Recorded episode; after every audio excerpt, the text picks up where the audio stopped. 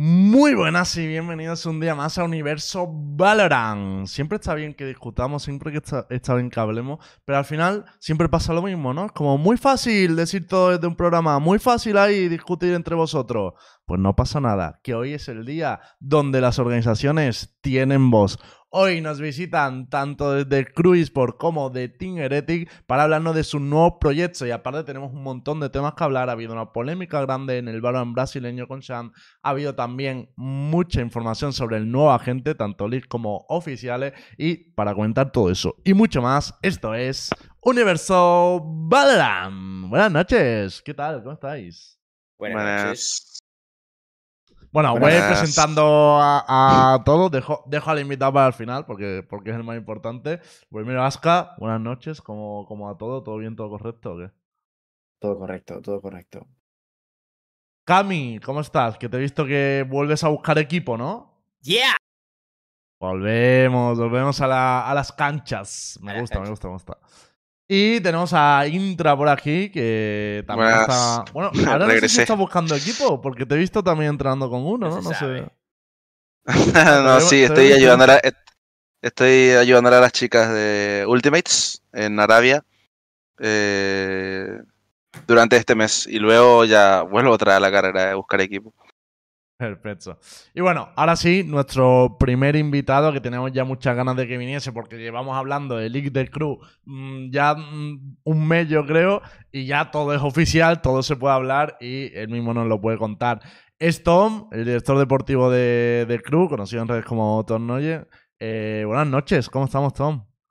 Bien, ¿ustedes cómo están? Bueno, mi primera aparición, les tengo un poco de miedo, la verdad, así que espero que me traten bien, porque si no, no vengo más. Es la primera. Primera de, primera de muchas, Sí, ¿eh? no. Primera, esperamos. primera. Se Sí. esperar. Bueno, se abrió la lata ya, ¿no? Se abrió. Pero- El- este, este ya no era melón, este ya es un Debo decir que le he intentado invitar muchas veces, pero nunca coincidió el timing de o estaban compitiendo, tal. Es que, Tom, si tienes tres equipos y los tres en un mundial, ¿yo qué culpa tengo? Es que estás todo el día fuera. Yo eso- eso No, es verdad, es verdad que nos me invitaron varias veces y, bueno, había también, vamos a hablar un montón, me imagino, de, un montón de cosas, pero había timings también que no, era difícil hablar porque estoy en los procesos de los equipos internos y, y para en criollo no, mi trabajo también es no quemar nada, eh, ni a nadie. Así que bueno, yo creo que ahora es un buen momento para, para hablar de, de lo que se viene y, creo que es un momento también positivo de- del club en sí.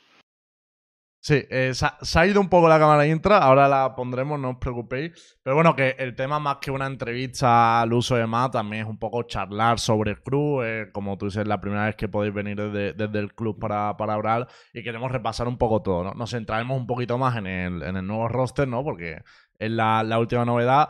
Pero sí que es verdad que, es que al final Cruz es un proyecto que cumplisteis tres años hace muy poquito y, y no ¿Tres hemos años ya? podido profundizar nunca. Tres años. Hola, mierda. Tres añitos cumplieron, tres añitos. Entonces, yo por, por empezar, Tom, o sea, empezaría un poco por lo que fue la temporada pasada, ¿no? O sea, porque aunque la gente diga, ahora voy a poner a hablar de eso y tal, sí que es verdad que no hemos visto una valoración por parte del club, ¿no? La valoración que aquí hicimos, por ponerte en contexto, fue positiva, ¿no? Obviamente, al final el equipo empieza en liga con problemas, 0-9, aunque es verdad que veíamos como un cambio, veíamos trabajo de Atom y demás, pero al final sin resultado. Llega el LSQ, se mete en Champions. Para nosotros, por lo menos, fue una buena temporada. Pero la pregunta es, ¿cómo fue para ti, no? Y qué conclusiones saca el club, el club de esa temporada 2023. Ok, a ver, eh, es compleja la evaluación porque creo yo que pasó, o sea, como director deportivo, y por lo menos en, en lo que es proyecto Valorant masculino, eh, siento que, el hilo del equipo y las decisiones y demás están todas en cadena, esa es la realidad. Eh, no es que nosotros en algún momento cortamos el proyecto de, cero y volvimos a empezar. Entonces creo que las decisiones que tomamos a partir de, de fines de 2021 también terminaron impactando eh, al inicio de esta temporada. Pareciera armar un equipo o la dinámica de un equipo o que un equipo llegue a un resultado o un rendimiento pareciera simple, pero pasan un montón de cosas, sinceramente. Cosas que me gustaría contar, pero también parte de la ética profesional de un director deportivo que está en el proceso de un equipo es mantener la privacidad y no hablar de, de nadie en particular. Pero bueno, para hacer resumen más que nada y tampoco eh, aburrir, yo creo que, mm, que, el equipo de 2022 en sí, si bien eh, cumplió los objetivos, venía en sí siendo un proyecto que venía en baja, esa es la realidad. Pegó un pic muy alto a, fines de, de 2021 y, y, después en 2022 lo que intentamos hacer, bueno, yo entré justamente ya con el equipo armado porque entré fines de 2021 y, y estaba renovado todo el equipo, sinceramente. Eh, y lo que intentamos hacer ese año es básicamente mantener eh, al mismo equipo y buscar cumplir los objetivos. Yo creo que si bien lo hicimos, tal vez era un equipo que daba un poco para más, pero bueno, eh, salir top 4 del mundo y después no hacer ningún ajuste en, ese, en un equipo y darle una cara, una refrescada, digamos, a, eh, de cara a ese equipo, lo que hace tal vez es que empiece a ir en baja. Que creo que es lo que pasó en 2022, sinceramente. Eh, de hecho, eso grandes. Sí. No, no, perdón, te, termina el resumen porque yo, y te pregunto sobre la 2022. Sí.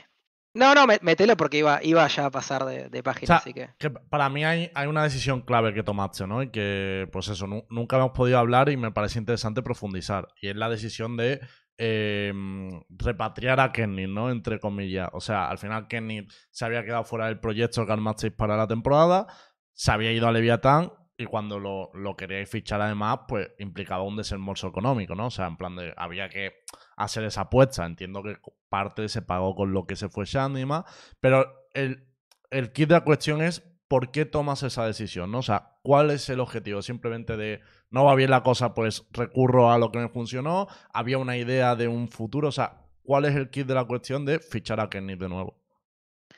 A ver, primero tal vez hay que responder por qué lo dejamos ir, ¿no? Eh, esa era la pregunta de, del mayor en, en, su momento. Decir, che, o sea, ustedes tenían uno de los mejores jugadores del mundo. Para mí siempre fue el mejor jugador del ATAM, lo sigue siendo. Obviamente que, bueno, después entra la discusión si, si puede ser King o no. Para, no, para nosotros es Kesnit, sin ninguna duda, si en ese momento también lo era. Eh, el tema es que, bueno, mi trabajo como director deportivo, si bien yo intervengo en los proyectos, en el armado, en el scouting, sobre todo cuando es un FPS, eh, tengo opinión, tengo decisión sobre las decisiones. La realidad es que mi trabajo también es con, con los staff. Eh, entonces, siempre que se define que alguien entre o alguien se vaya, lo toma el director deportivo y también los referentes del proyecto, que son los coaches. Esa es la realidad. ¿Por qué tomamos esa, esa decisión y quién fue? Eh, la realidad es que la tomamos todos juntos, no fue nadie en particular.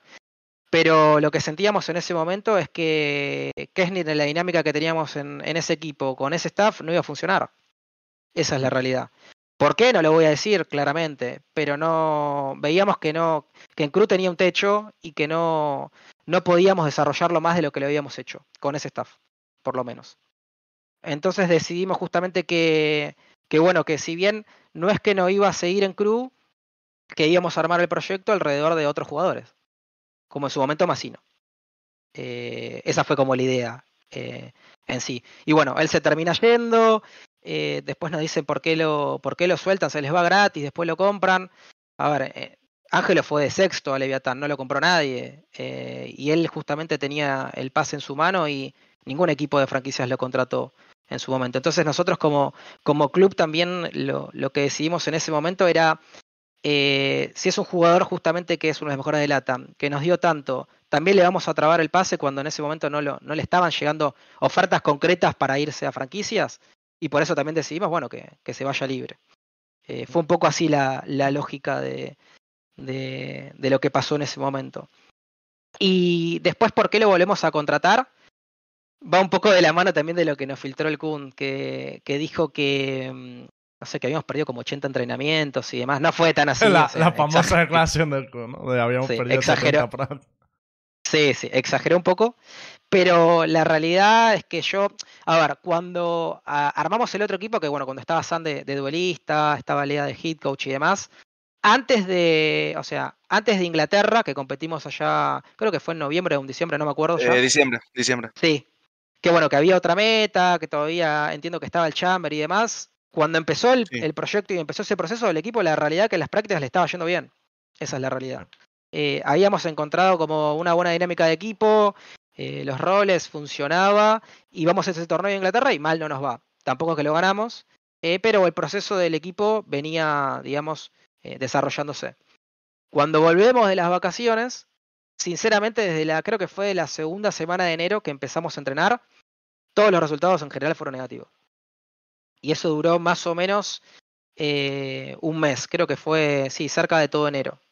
A lo que yo en ese momento, mi, mi trabajo como director deportivo, obviamente que tenemos varios equipos, pero es básicamente evaluar el rendimiento de los equipos.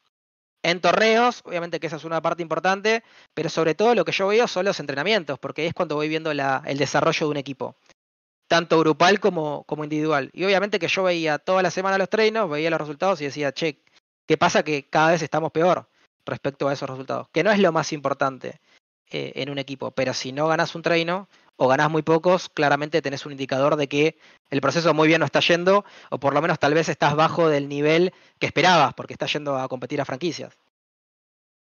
Sí, Eso por un lado. Lo que, lo que entiendo es que al final en el locking es cuando tomáis esa- la decisión de hacer un cambio, ¿no? O sea, yo más por, porque, por no sí. meternos tanto en la decisión y demás, porque al final hace tiempo esto es como. Es el motivo de por qué vuelvo a apostar por Kenny, ¿no? O sea, veníamos de que me acabas de decir como sentíamos que había tocado techo en Cruz, eh, que no encajaba con. ¿Por qué cambia esa idea, no? Ese, ese es el que. Cambia esa idea porque, bueno, primero, eh, como respeto al proceso de, de los entrenadores, o sea, no, no iba a tomar una decisión de cambiar un entrenador y tal vez cambiar a un jugador eh, para hacer un ajuste en el equipo y como dar una vuelta de, de tuerca, digamos, al proyecto, sin antes dejarlos competir. Esa es la realidad. Entonces, si bien eh, todo enero estuvimos conversando cuál era el rumbo que tenía que tomar el proyecto y cuáles eran los ajustes justamente para que el progreso vaya para arriba y no para abajo, eh, dimos la oportunidad de competir y eso fue en el locking.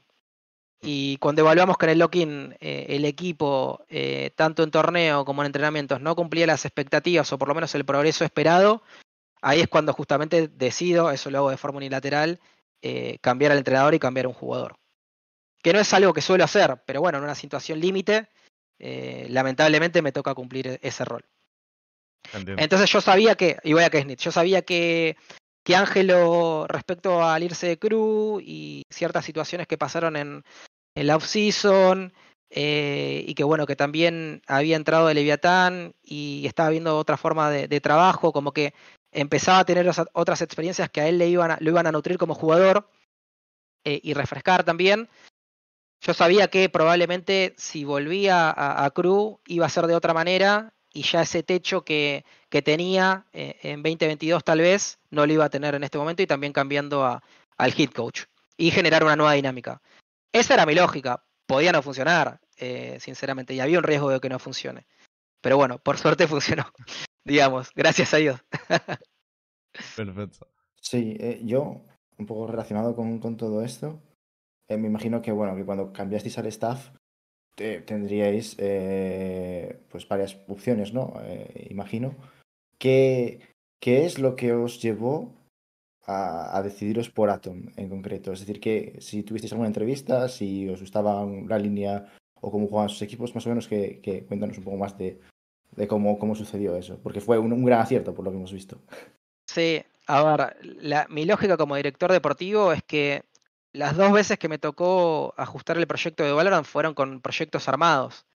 Y para mí esa no es la forma de armar un proyecto, porque para mí la idea es, vos seleccionás al staff, al head coach, al strategic, al analista, y a partir de ellos, obviamente que el director deportivo interviene también, ¿no? Tiene su criterio, pero a partir de ellos se arma un proyecto.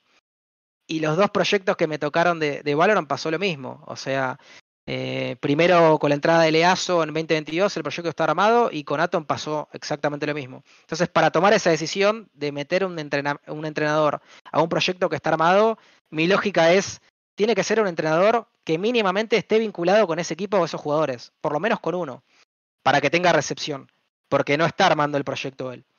Y ahí justamente mi idea fue primero eh, ver lista de entrenadores, pero sinceramente después me puse a conversar con los jugadores y les dije, ustedes tienen justamente eh, experiencias previas con entrenadores que sepan que eh, les gustó su trabajo, eh, o, o progresaron como jugadores, o les vieron proyección.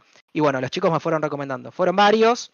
yo también tenía una lista y fui entrevistando, pero cuando Davis, es una realidad, recomienda a Atom eh, y lo empiezo a entrevistar, me doy cuenta rápidamente que tenía una metodología y una base teórica del Valorant que para mí estaba a un alto nivel.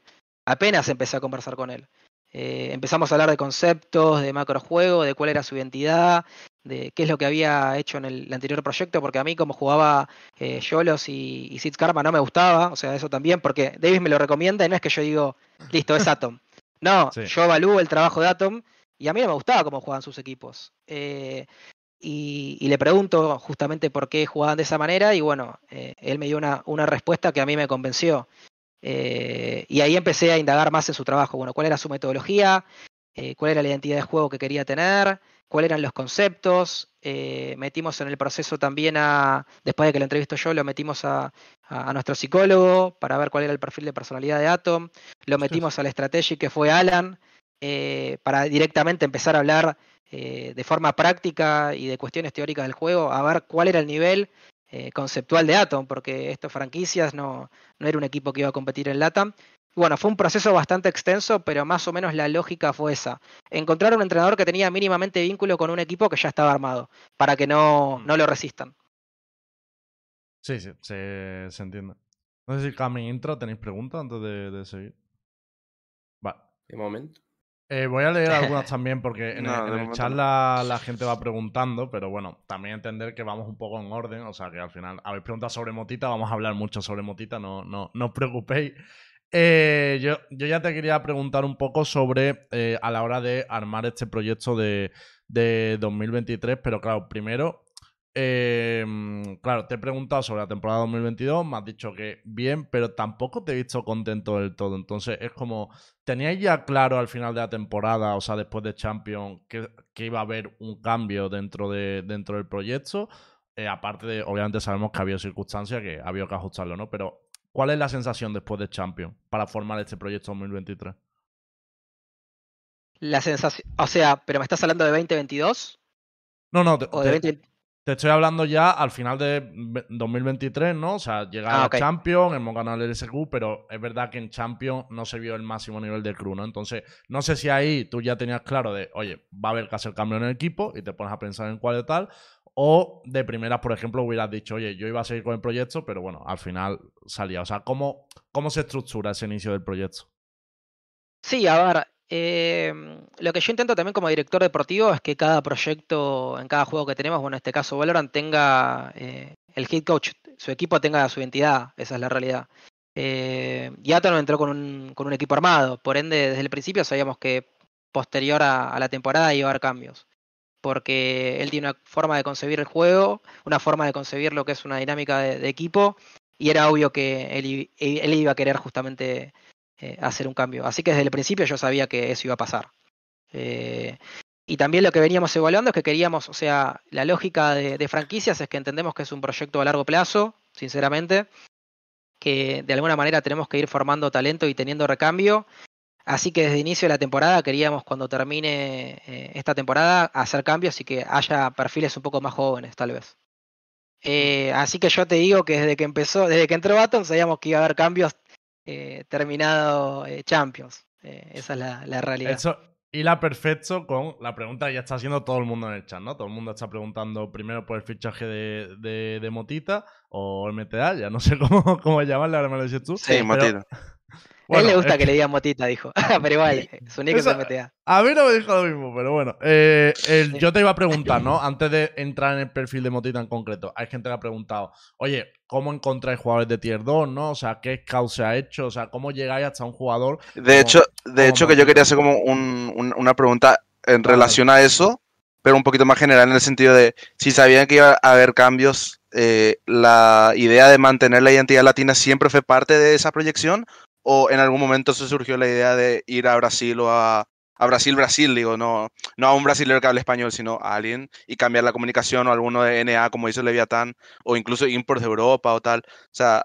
¿se plantearon eso o siempre tuvieron la idea de escautear eh, LATAM?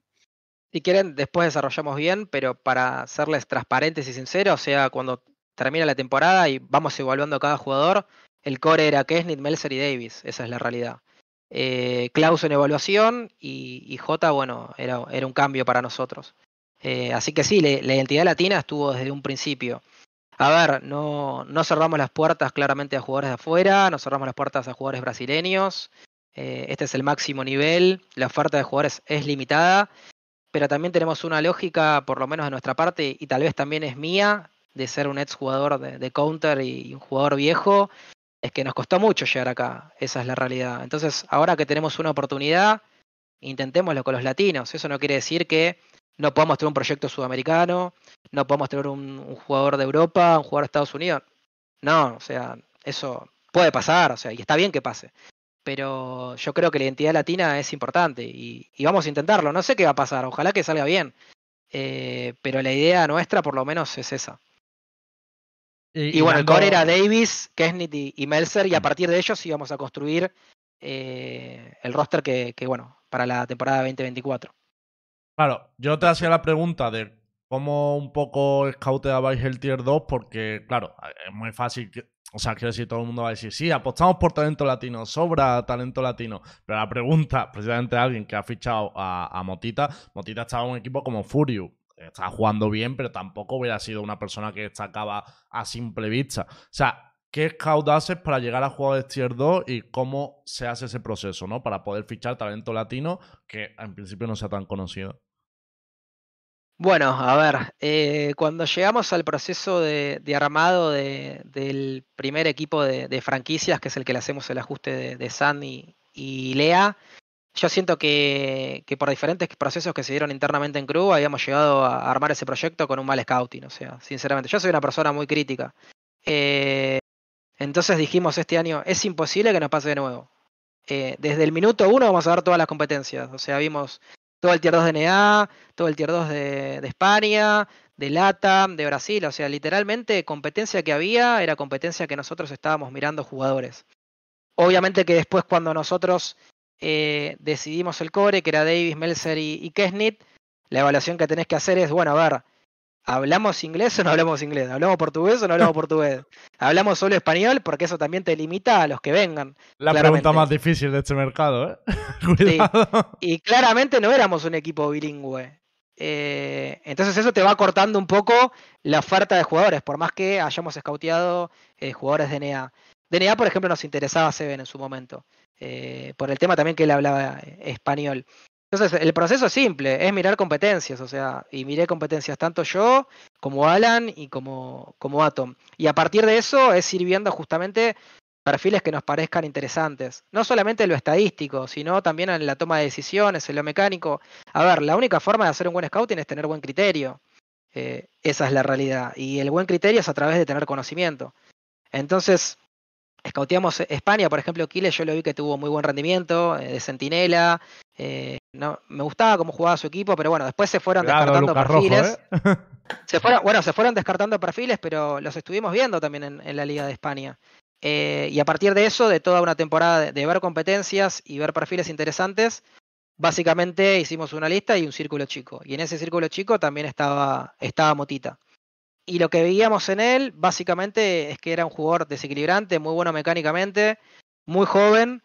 Y sobre todo lo que a mí me gusta y lo que he visto, por ejemplo, en perfiles como Melzer, eh, este año el año pasado, eh, perfiles como Ya y demás, que son jugadores que cuando las papas queman aparecen. Y eso es lo que a mí me encanta. Y yo digo que esos son los jugadores que tienen pasta de campeón.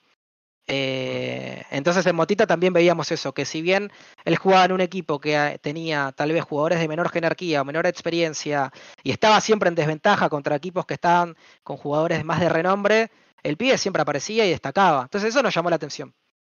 Mm. Eh, en su caso, y tenía buenas estadísticas.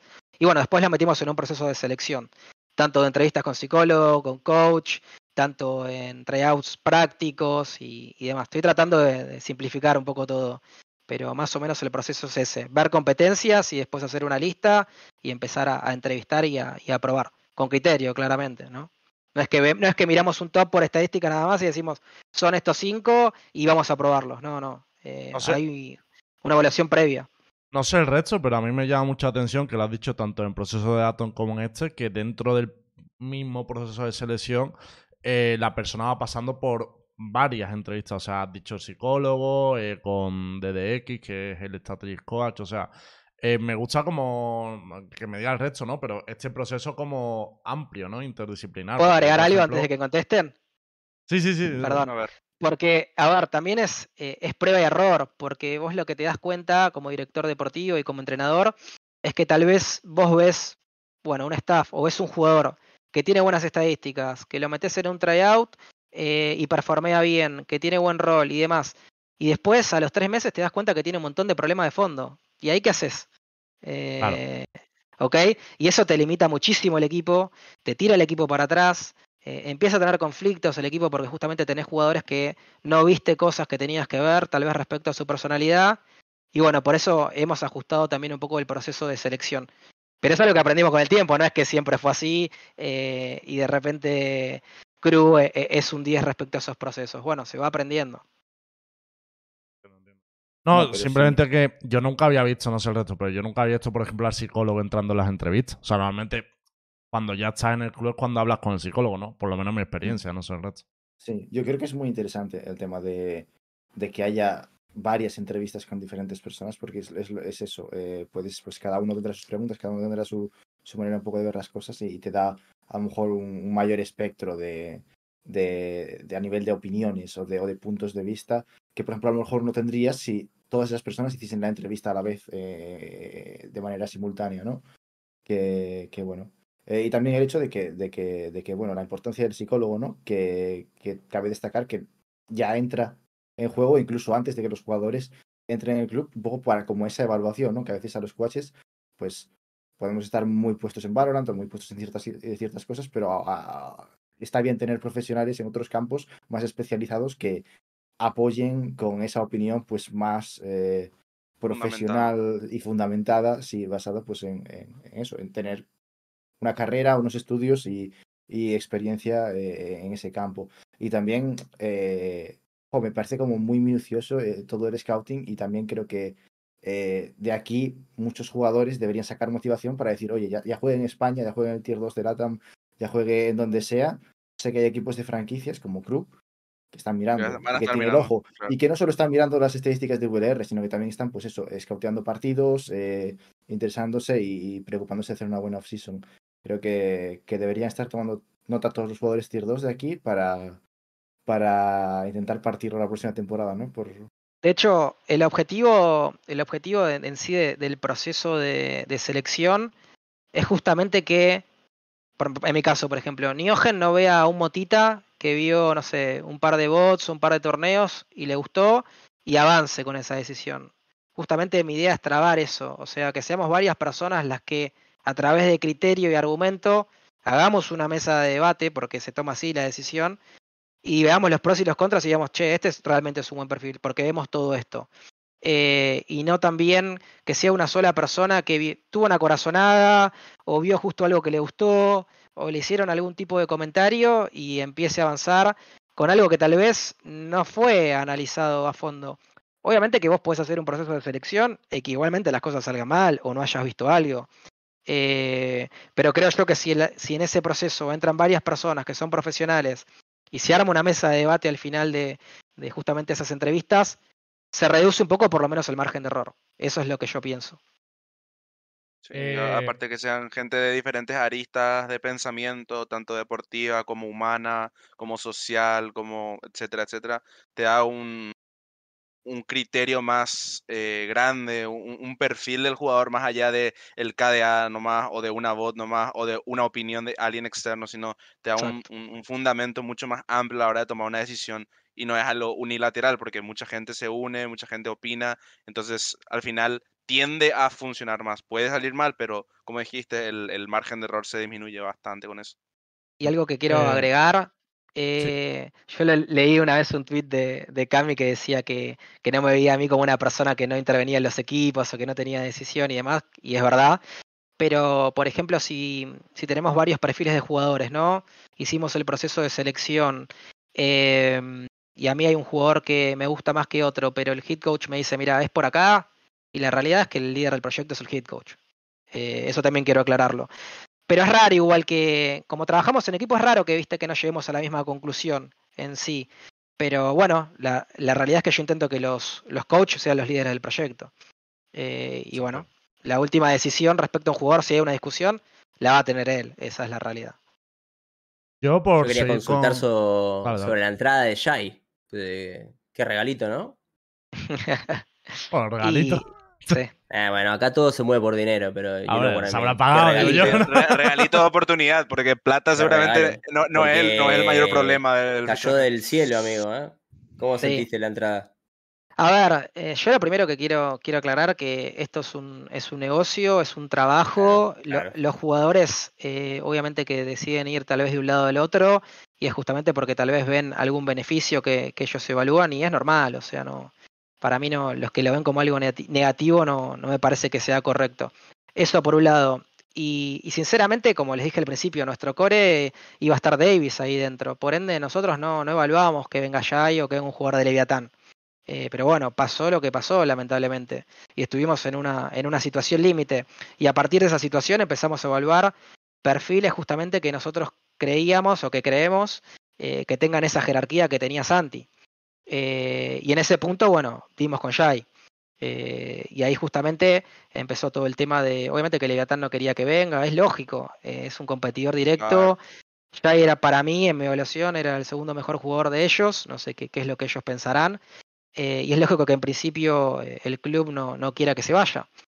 Pero para mí, y también como exjugador, cuando el jugador toma una decisión, no importa lo que hagan sus clubes, el jugador en sí ya tiene la cabeza en otro lado.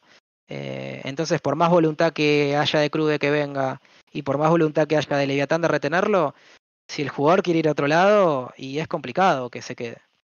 ¿Cuáles son los motivos de Jai? Porque incluso si se queda es, contraproducente al final, ¿no?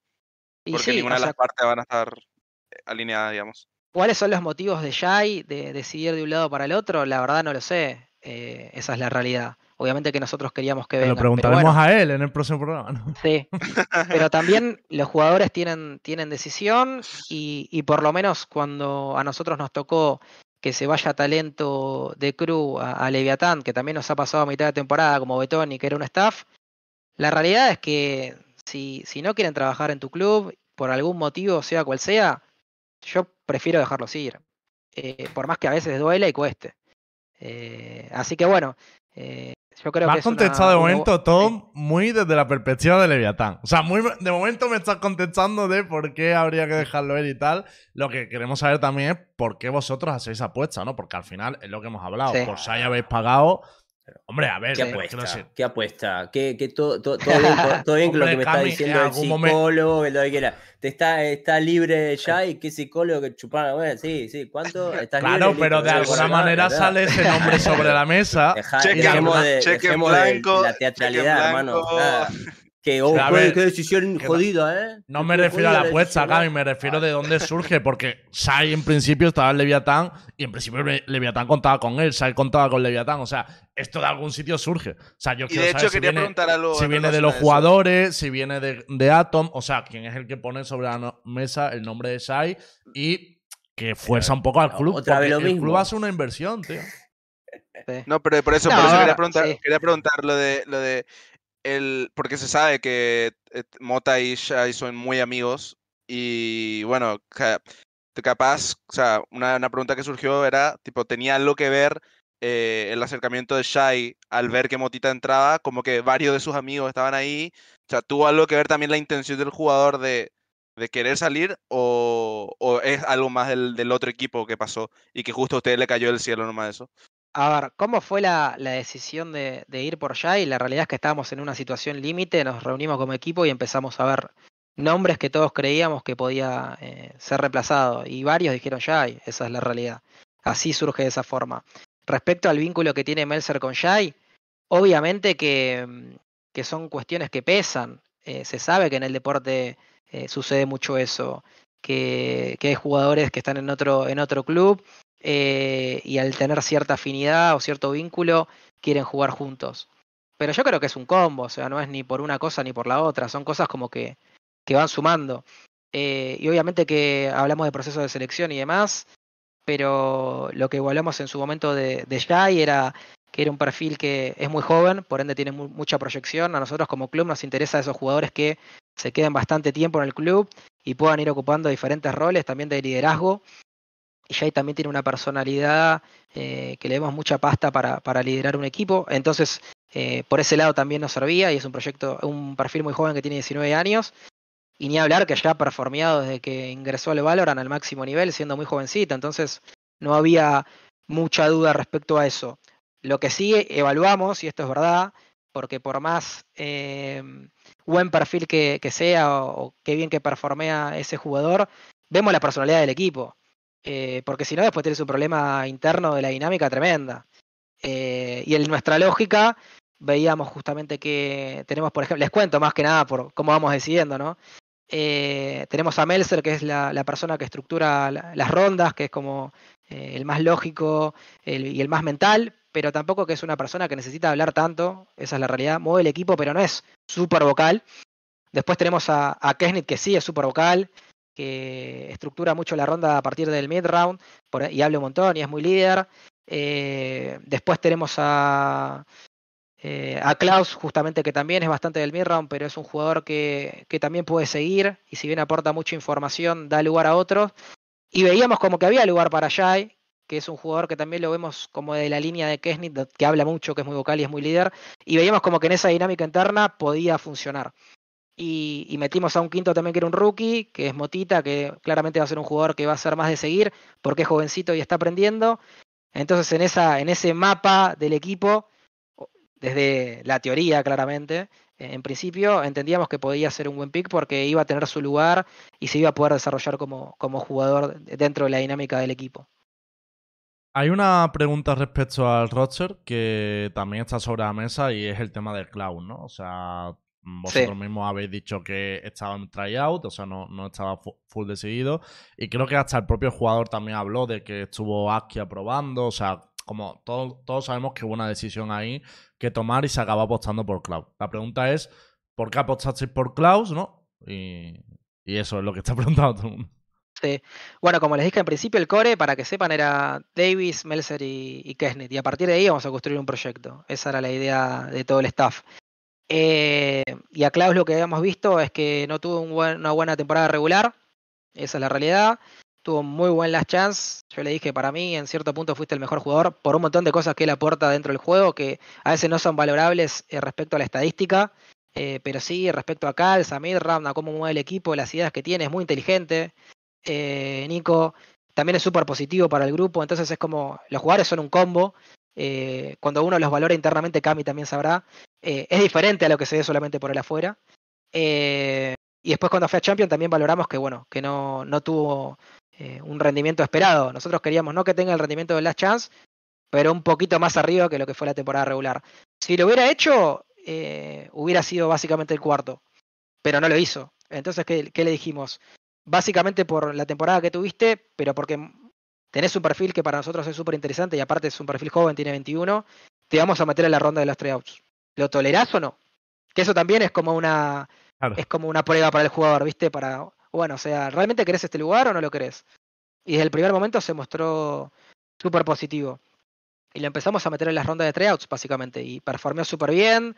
Nos dimos cuenta que la dinámica con él eh, era óptima, que comparándolo con otros jugadores que habíamos probado, con él jugábamos mejor. Eh, y también, bueno, eh, hicimos una apuesta, o sea, confiamos en Nico, esa es la realidad. Le vamos a apoyar justamente para que crezca durante la temporada.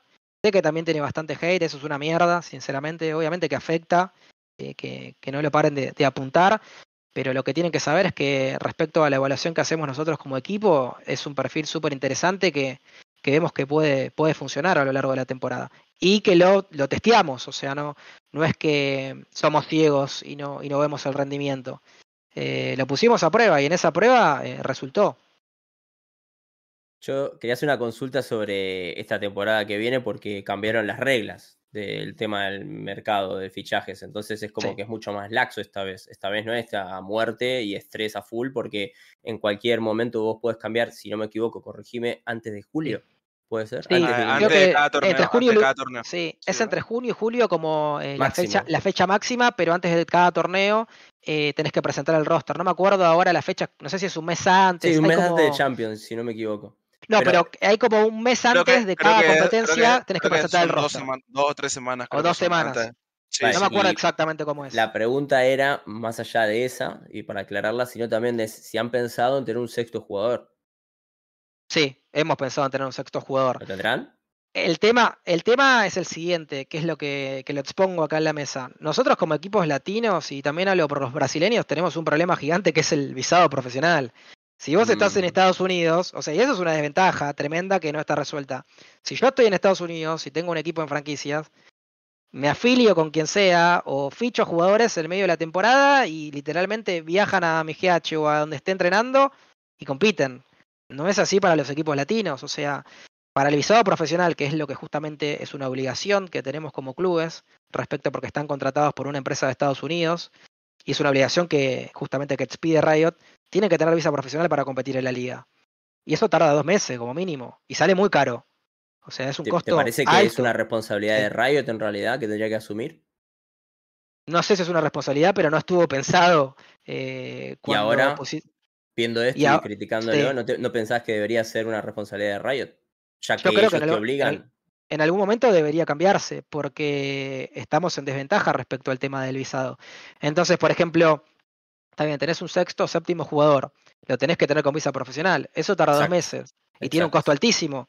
Eh, entonces, por ejemplo, Más allá de Riot, quiero decir, es que al final esos trámites Riot tampoco los puede acelerar. O sea, es una No. es algo legal, ¿sabes? Bueno, pero han hecho un cambio de proyectar a futuro de tener una persona que vos puedas estar contratada en otro equipo el jugando. Entonces, como ya, como vos ya estás pensando en un futuro, podría darse el caso ahora que Rayo intervenga diciendo, ok, este es el que seleccionaste, yo te voy a dar por durante todo el año, te pago el visado por las dudas.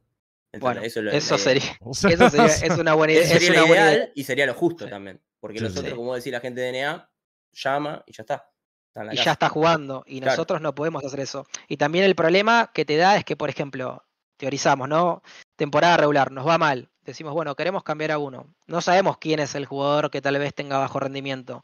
Entonces, si nosotros queremos adelantar, claro, queremos adelantar ese proceso, ¿no? Queremos tener un sexto. ¿Qué tipo de jugador fichamos? ¿Fichamos un flex? Flex. ¿Fichamos un duelista? ¿Un smoke? O sea, ¿qué es lo, ¿a quién fichamos para que cuando ese jugador tenga mal rendimiento, ya tenga el visado hecho, ya hayamos asumido los costos y juegue justamente en nuestro equi- equipo principal? También nos limita, porque a ver, si mi duelista juega mal o si mi smoker juega mal, quiero buscar un smoker o alguien que juegue ese rol 100%, o sea, y que performee a un alto nivel. Eh, obviamente que podés elegir un flex, pero jugadores flex al alto nivel son muy pocos, es un rol muy difícil, Los entonces... tenés en tu equipo, de hecho. O sea, el Claro, cambio, bueno. o sea, tenés que elegir al mejor que tenés disponible de lo que sea Es- el rol. justamente eso iba a decir, o sea, lo- los mejores Sí. flex que hay para esas situaciones ya están fichados. O sea, si uno de ellos se va, no tenés a nadie. Y, y, claro, los flex normalmente son sentinela iniciador. Si se te rompe tu duelista, se te rompe tu smoker, ¿qué haces? A ver, Que- Y bueno, y, a- y ahí cómo, cómo hacemos, porque ya definimos dos o tres meses antes hacerles el visado profesional. Y no sabemos Mm. lo que va a pasar. Entonces Claro, es como que estamos es en una situación incómoda. Es una apuesta, y una apuesta que puede Mm. salir mal.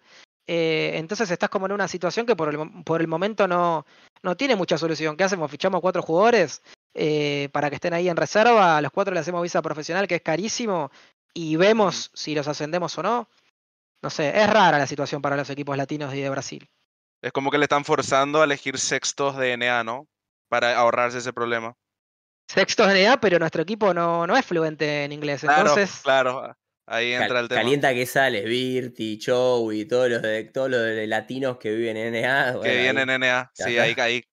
Sí, claro, sí, Bueno, bueno, Se- Seven, Seven Seven, sigue por ejemplo, claro. No, pero hay, hay- jugadores, hay jugadores de NA que podrían, por ejemplo, entrar porque hablan español, pero no es lo ideal, ¿no? Porque hay cierta jerga latina que es, es indispensable entender para poder acoplarse a este equipo. Por eso la mayoría de equipos de esta índole son chileno-argentinos, o sea, no, no hay mucho más porque hay como una, un subidioma dentro del juego que tienen que entender, no es solo el idioma en sí. A secas. Intra, Nosotros- intrafunado en Chile siete veces. Sí. No, no, todo No, lo pero- contrario, todo lo, todo lo contrario. Es que la realidad, la realidad es que se entienden, se nos entendemos entre nosotros porque estamos todo el día juntos. Ah, no, Pero sí anda a traerle no. a uno de NA, a uno de NA que sabe español porque aprendió español en, en, la escuela, en la escuela y no es lo mismo. Que no si sabe poco nada, español, lo- o pero sea, que pasa lo mismo con los andaluces. O sea, si sabe poco español y entra a un equipo de cinco andaluces, no lo va a entender. O sea, eh, no- Bueno, no, quiero, agregar algo que, que esté interesante y eso se resume en lo que es, Es la herramienta de la, defensa. cultura. Se llama cul- cultura de equipo. Eh, y Claro. obviamente que cuando, para mí lo más, lo más difícil de un equipo no es armarlo, no es fichar, sino que funcione, sinceramente. Entonces cuando vos eh, sumás a varias culturas, que es lo que habla Intra, sumás a varias Mm. culturas en un equipo, tenés un margen de error de que no se entiendan. Esa es la real- No quiere decir que no se pueda. A ver, al deporte tradicional vas a un equipo de fútbol y son de todos lados, obviamente. Pero bueno, Claro.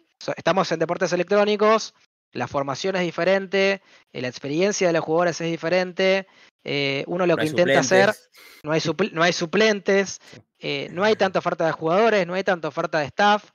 Entonces, es complejo armar un equipo eh, y más al alto nivel. Entonces, lo que uno intenta hacer es tal vez no complejizarlo más, ¿no?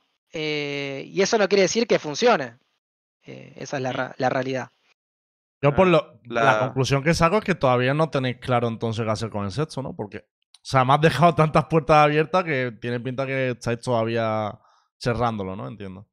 Sí, estamos viendo si vamos a hacer una afiliación, si vamos a fichar a un jugador, viendo bien qué perfil lo va a hacer, pero en cierto punto nosotros sabemos que el proyecto de Valorant es una, es una bala de plata y tenemos que hacer que funcione, porque a comparación de los equipos de Estados Unidos o de otras eh, ligas franquiciadas, tienen la ventaja de agarrar a alguien de, de su misma región y ficharlo y que suba eh, en el instante, y nosotros no podemos hacer eso. Mm, Hay que hacer mucho planeamiento detrás. Sí.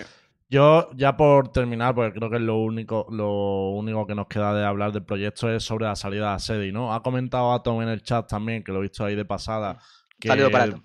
como no ha encontrado un lugar en el roster para tenerlo de sexto, él prefiere que compita y pueda seguir creciendo.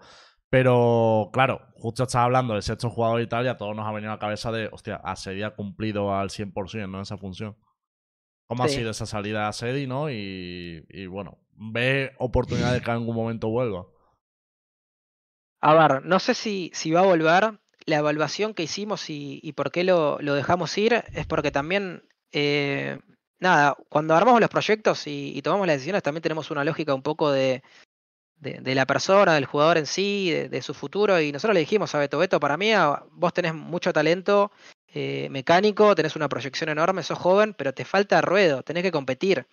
Y eso es justamente irte a, al Tier 2 de Brasil y hacer tu camino ahí y seguramente más adelante vas a llegar.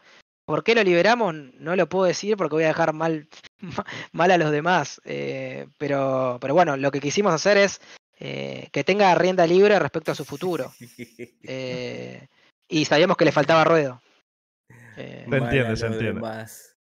Yo Claro. creo que a buen entendedor pocas palabras hacen falta. Eh, Creo que había una- no lo, última no lo que juzgo igual, pero bueno, nosotros velamos también porque el jugador se vaya bien y Está y justamente su camino. juzgándolo diciendo eso, pero Yo, bueno, yo, no yo no- yo no sé si, si esto ya lo hablaron en algún lado, yo, yo no recuerdo haberlo Sí. escuchado, pero se rumorea y casi oficial, creo ya, que Leviathan se va a afiliar con Furious, ¿no? Y quería saber si en el caso de Cruz ya tienen ¿Ah, sí? esa, esa eh, mirada a qué equipo van a afiliarse, porque también les da la ventaja de poder tener ese two-way party eh, de player, ¿no? Para Pero poder lo que ha dicho, que no- en caso de... que si se afilian con un equipo de LAS no pueden subir a los jugadores. O sea, es que Claro, yo le entiendo que que para. Claro, qué te O sea, no, afilian, pero claro, puede ser DNA, puede ser LAN también. Está eh, Cholo, Six Karma. Sigue siendo eh, casi lo mismo, Intra. 19. Porque no puede no, ir a Los Ángeles. igual. No, Salvo que sea pero- SKC, que tiene 3-4 jugadores que ya están en NA. Por ejemplo, o, o Fusion, que tiene a Virti, que está en NA, no sé, Mm. por ejemplo. O sea, pregunto ver, yo por preguntar. Si, tal vez si nos afiliamos en, en esta temporada, es más que nada para poder tener la posibilidad de tener un sexto, sinceramente, y como un plan de emergencia, para llamarlo de alguna manera. Pero nuestra afiliación, cuando, cuando sea realmente con, o sea, desde Crew, cuando sea con otro club, lo que vamos a hacer es tratar de tener un equipo que podamos desarrollarlo a nuestra manera, que tengamos control sobre ese equipo, sobre ese staff, y después ascender a, esos jugadores. Así que para lo que viene ahora, seguramente busquemos tener un, un sexto, o no. Pero me imagino que para el próximo año ya directamente vamos a tener un proyecto donde el control va a estar eh, bajo la órbita de Crew. Obviamente que hay un club que lo tiene que aceptar, si no lo acepta nadie no se hará.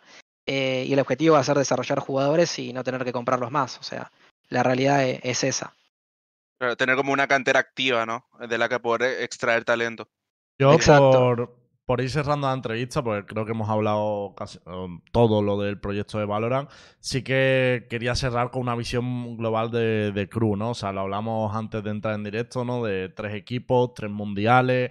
Ahora pusiste un tweet que, que ha corrido como la pólvora diciendo que vais a entrar en CS2 cuéntanos un poco, eh, primero, la entrada en CS2 creo que es lo que más llama la atención, ¿no? ¿Cuándo va a pasar? ¿Estás ya buscando jugadores? ¿Cuál es el punto? Y segundo... mucho claro, claro. Primero eso, primero el CS2 y ya cerramos con la última.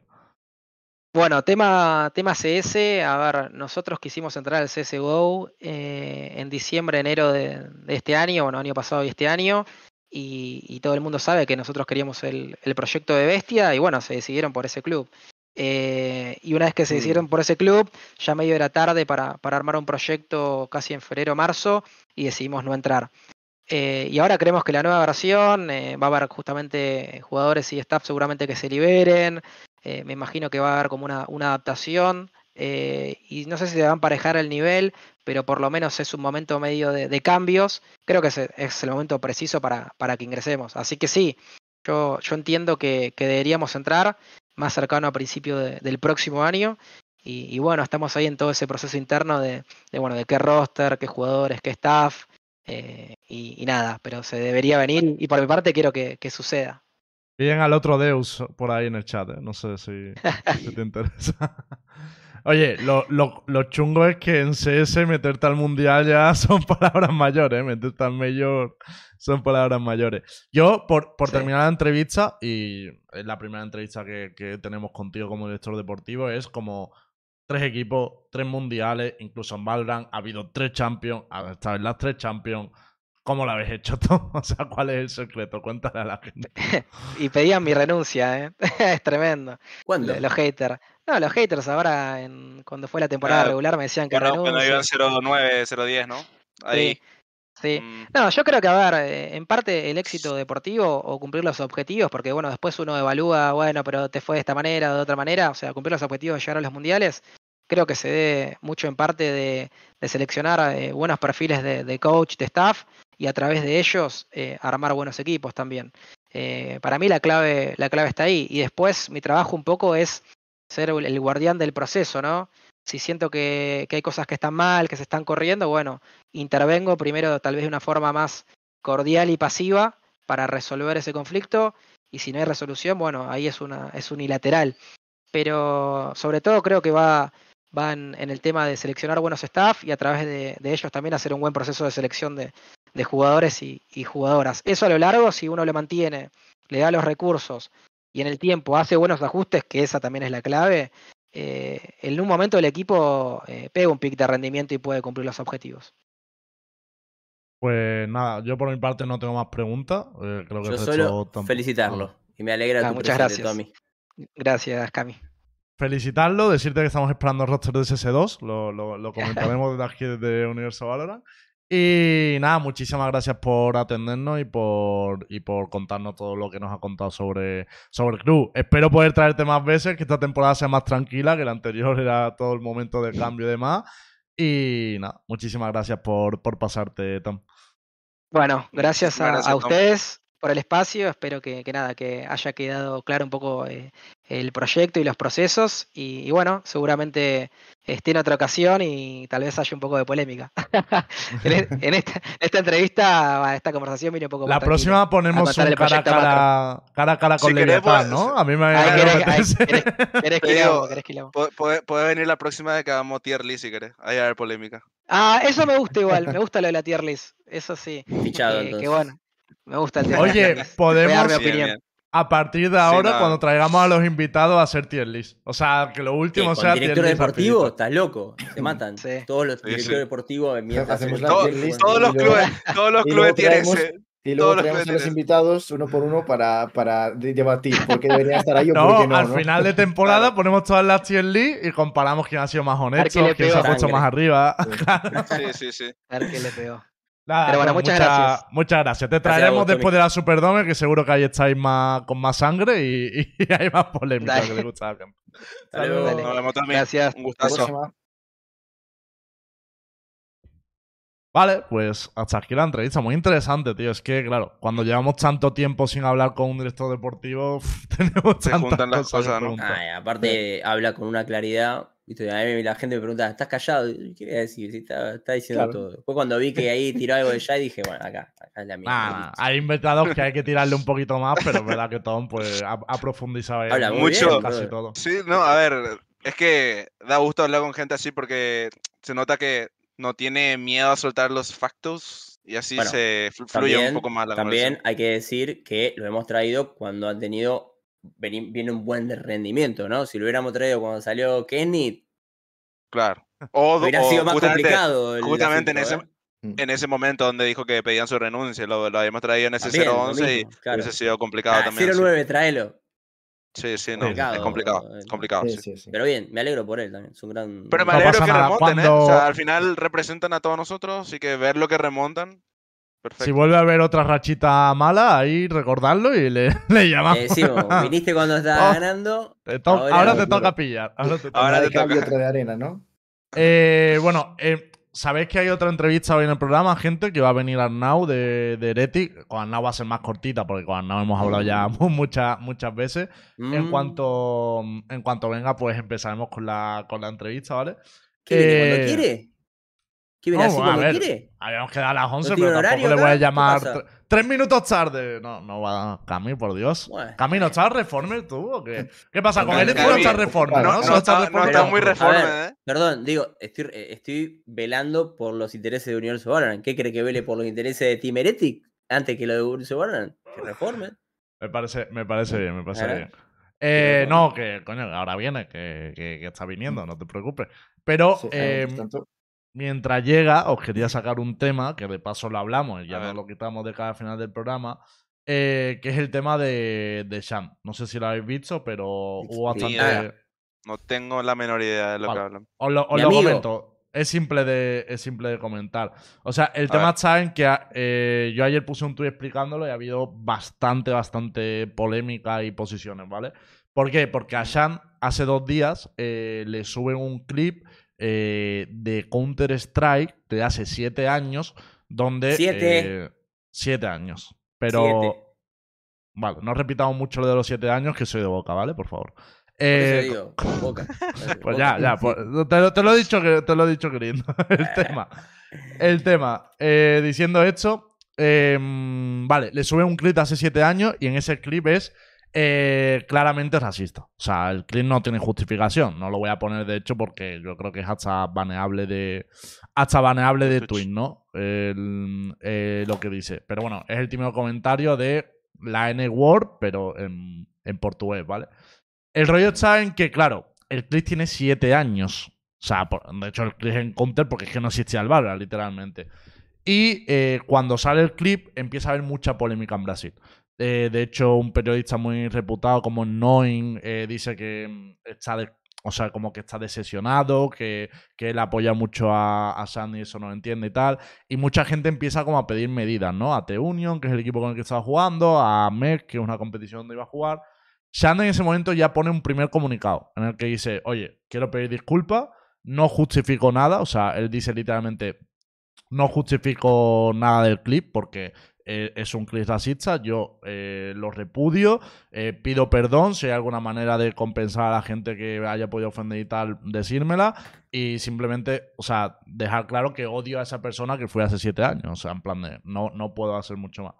El rollo está, claro, cuando lo hizo tenía 21 años. Y el argumento de la gente es como, joder, vale, fue hace 7 años, pero era mayorcito para decir estos comentarios y tal.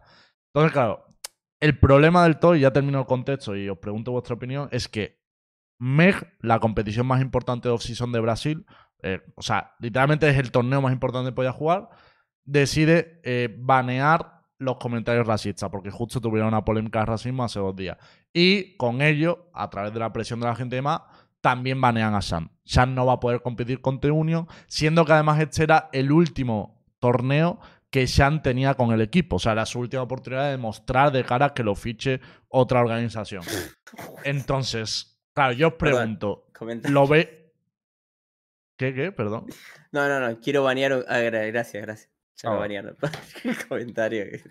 El, el rollo que yo, que yo os quería preguntar es como, mm, ¿cómo, cómo veis esto? ¿Creéis que sí que se debe castigar porque ha salido ahora? ¿O al ser de años atrás y no haberse castigado en el momento no correspondía? O sea, ¿qué opináis de esta decisión? no? A ver, Yo, yo quiero que empiece a hablar Intra. Bueno, que hable, quiero decir que no esté muteado, si es posible. Sorry, sorry. Si la, si la persona, o sea, mi opinión es muy simple. Si la persona sigue manteniendo las actitudes que tenía en un clip del que dice estar arrepentido, eh, a la verga, bueneado y funado y lo que quieras. Si el, si clip no representa las actitudes que esa persona está intentando promover hoy en día, la gente comete errores, da igual la edad que tenga, puede tener 30, 50, da igual. La gente comete errores, no somos robots. Pero puedes aprender de esos errores, puedes aprender de esas cagadas, mejorar, darte cuenta de lo que hiciste y no borrarlo porque eh, representa el cambio, ¿no? O sea, lo dejo ahí como escaparate de lo que era y ahora si me ven van a ver cómo cambié, ¿no? Ese es como mi, mi, mi punto, mi punto de vista. Si, si se ve que cambió y si realmente está arrepentido, no hay que machacarlo, no hay que banearlo de nada desde hace siete años. O sea, es- ya no es esa misma persona. Ahora, si tiene esas mismas actitudes ahora, es otra cosa. Es otra, eh, otra discusión, digamos. Ahí nomás. Sí, no solamente es baneable del torneo, es baneable. No, no, no, baneable. esports, de- de- de- de sí, sí, sí, total, total, total, total. Por eso.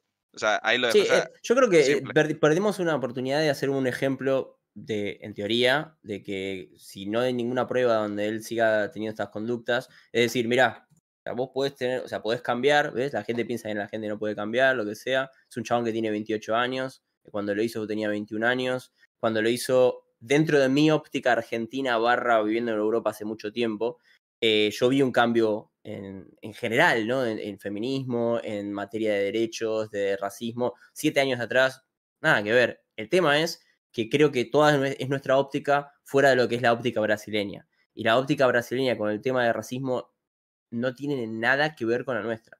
Es 7, 8, 10 niveles diferentes. Entonces, puedo comprender por qué lo banean. Por qué, o sea, puedo comprender por qué lo banean del MEC, como decir, ah, te descubrimos ahora, te jodes ahora. Pero también entiendo de que no lo van a joder al resto de, de los esports. No es como que listo, ya está tachado, por justamente fue hace 7 años atrás. Entonces, creo que también hay que ponerse un poco en la, en la óptica que tiene la cultura del país, porque no es la misma que la nuestra, ¿eh? Nada que ver. Mm. sí, a ver, yo creo que en general es un poco lo que ha dicho Intra, ¿no? Me refiero, tú penalizas a una persona eh, o, o castigas o, o- o baneas a una persona con la intención de eh, corregir una conducta. Es decir, si esa persona es racista, eh, se le penaliza para que aprenda que ha hecho algo que no está bien, eh, no es la manera correcta de vivir en sociedad o de, o de, comportarse, y que corrija esa conducta para que en un futuro pues, no, no la tenga. Evidentemente, penalizar a una persona que ya no tiene esas actitudes no es algo práctico, no es algo que tenga una función, no, no estás haciendo nada, o sea, estás penalizando a una persona que ya ha corregido ese, ese problema, es decir, ya no es una persona racista o que tenga comentarios de ese tipo, incluso, bueno, llegando un poquito por Twitter, vi que eh, incluso es todo lo contrario, es decir, eh, aboga por lo contrario y, y defiende de manera activa eh, en, algunos, en algunos casos pues comentarios contra el racismo y demás, que, que bueno, yo personalmente creo que, que es eso, que, que al final hay que ser prácticos, hay que ser un poco pues eh, racionales. Así hace, hace siete años, ¿es la misma persona? No. Hace siete años las cosas eran muy diferentes también. Eh, creo que es, es lo que dice Cami también. Ha- Han cambiado muchísimo las cosas. Ahora se, se mira mucho más con lupa comentarios que hace siete años o diez eran más normales o comunes y que claro, si nos empezamos a remontar años atrás, pues eh, aquí acaba baneado Todo eh, la mitad de la escena competitiva. Es decir, es una cuestión de, bueno, también no sé, no sé qué, qué motiva a una persona a buscar clips de hace siete años, ¿no? Que eso es otro tema. eh, porque es la única intencionalidad es la de hacer daño, yo creo. No, no te vas a buscar los clips de hace siete años o de ocho años de nadie si no tienes algún fin malicioso detrás, porque no, no hay más. O sea, eh, no, no deberían sacarse de la luz este tipo de cosas. Más una persona que se, ha- se ha, ha mejorado o ha corregido sus actitudes. Si no fuese el caso, evidentemente, creo que sí. Es lo que, sí- es lo que pero ahorita. Si, sigue con, con las mismas actitudes o si sabemos que pues flaquea o es una pata de la que, de la que no tal, pues mira, oye. Para, para mí el, el problema, o sea, el tema está en que este, este chaval, o sea, Shan, mira que no me cae especialmente bien por el trato que tuvo hacia Cruz y todo rollo después de salir y demás, pero el tema está en que con el tema del racismo, en los últimos años ha sido de las personas que más tierra ha puesto de por medio, porque aparte del racismo que hay dentro del propio Brasil, sabemos que también a veces hay una parte de la comunidad que ha sido racista con argentinos, con chilenos, por ser de otros países de la y demás, y él ha sido de, de las voces de Brasil, junto con Hit diría también, que ha salido a decir, oye, eh, dejar la xenofobia también en, esa dirección, ¿no? Para demás. Entonces, claro, para mí, el hecho de que en cuanto saliera el clip, él aceptara la culpa, no justificara, no dijera que estaba sacado de contexto, no tal. Y además, cuando ha salido la sanción, él ha vuelto a poner un comunicado diciendo, entiendo la sanción, entiendo por qué me, quiere dejar fuera, sé que ese acto puede tener consecuencias y ya está, lo asumo y simplemente quiero que quede claro que cambia como persona y que odio a esa persona hace siete años y que ya soy otra.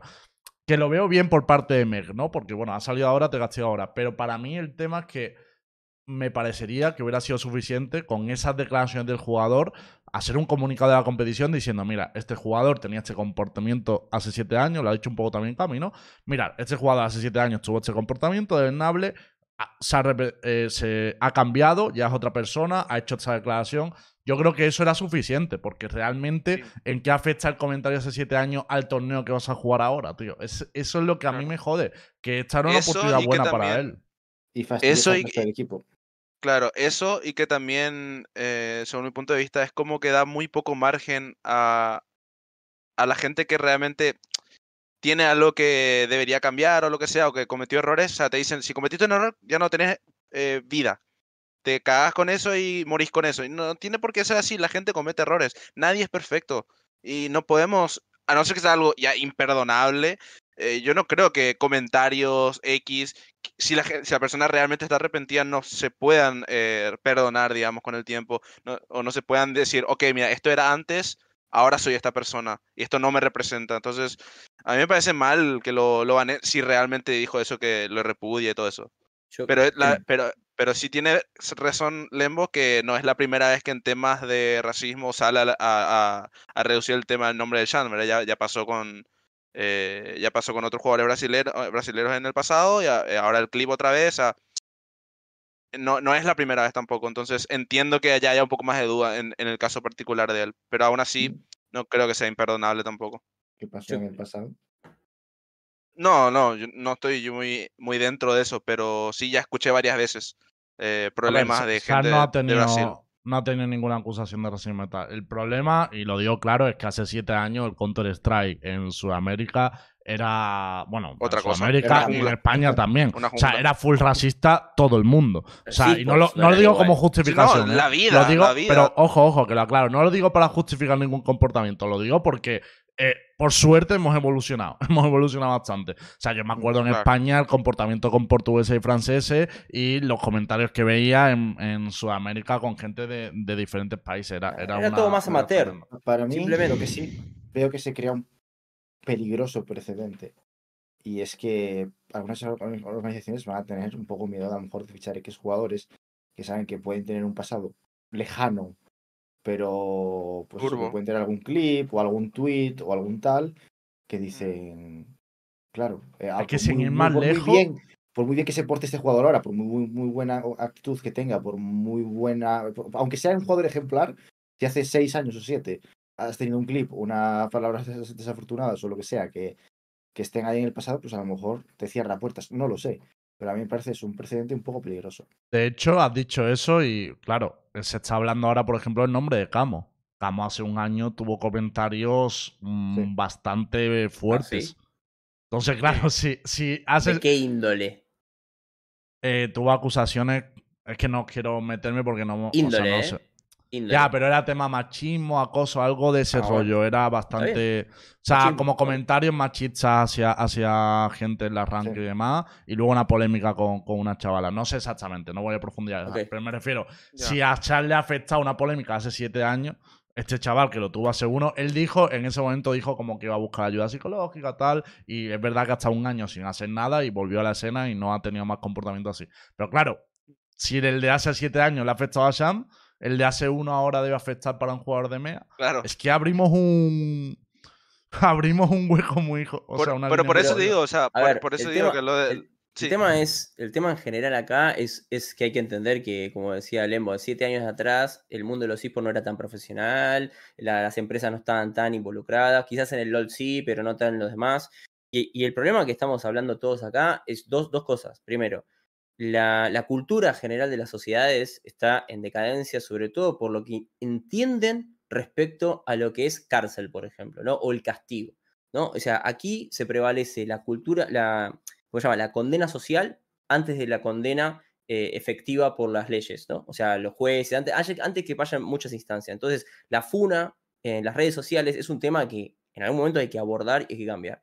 Esto preguntaba recién Aska, ¿desde dónde se saca el motivo de buscar el clip desde siete años? Simplemente por esto, la funa social, punto. O sea, no quieren esperar a que haya un atenuante legal o lo que sea, no, es funar por funar, eso lo sabemos. No, y les importa el cambio realmente. No, no les importa exactamente, que eso es donde deberíamos poner el foco. Y segundo es, tanto pasa en Argentina o en España, lo que sea, prácticamente en todo el mundo, salvo muy pocos países en el mundo, es cuando uno piensa en la, en la justicia, no se piensa de la justicia en, para hacer que la persona cambie, que es lo que estamos diciendo, sino por motivos de venganza. Hiciste sufrir, ahora te hace sufrir. Entonces, claro, es una rueda que no tiene límite. O sea, porque si vos pones a una persona esperando que te chupe un huevo que cambie o no, lo único que estás sintiendo es que, ah, ahora me hiciste doler, te hago doler, y esa persona que está al otro lado, que tiene que en teoría estar aprendiendo cómo estar viviendo en sociedad, la sociedad le está diciendo, no, no, lo correcto es funa social y que le duela a la persona que hizo algún dolo contra una persona.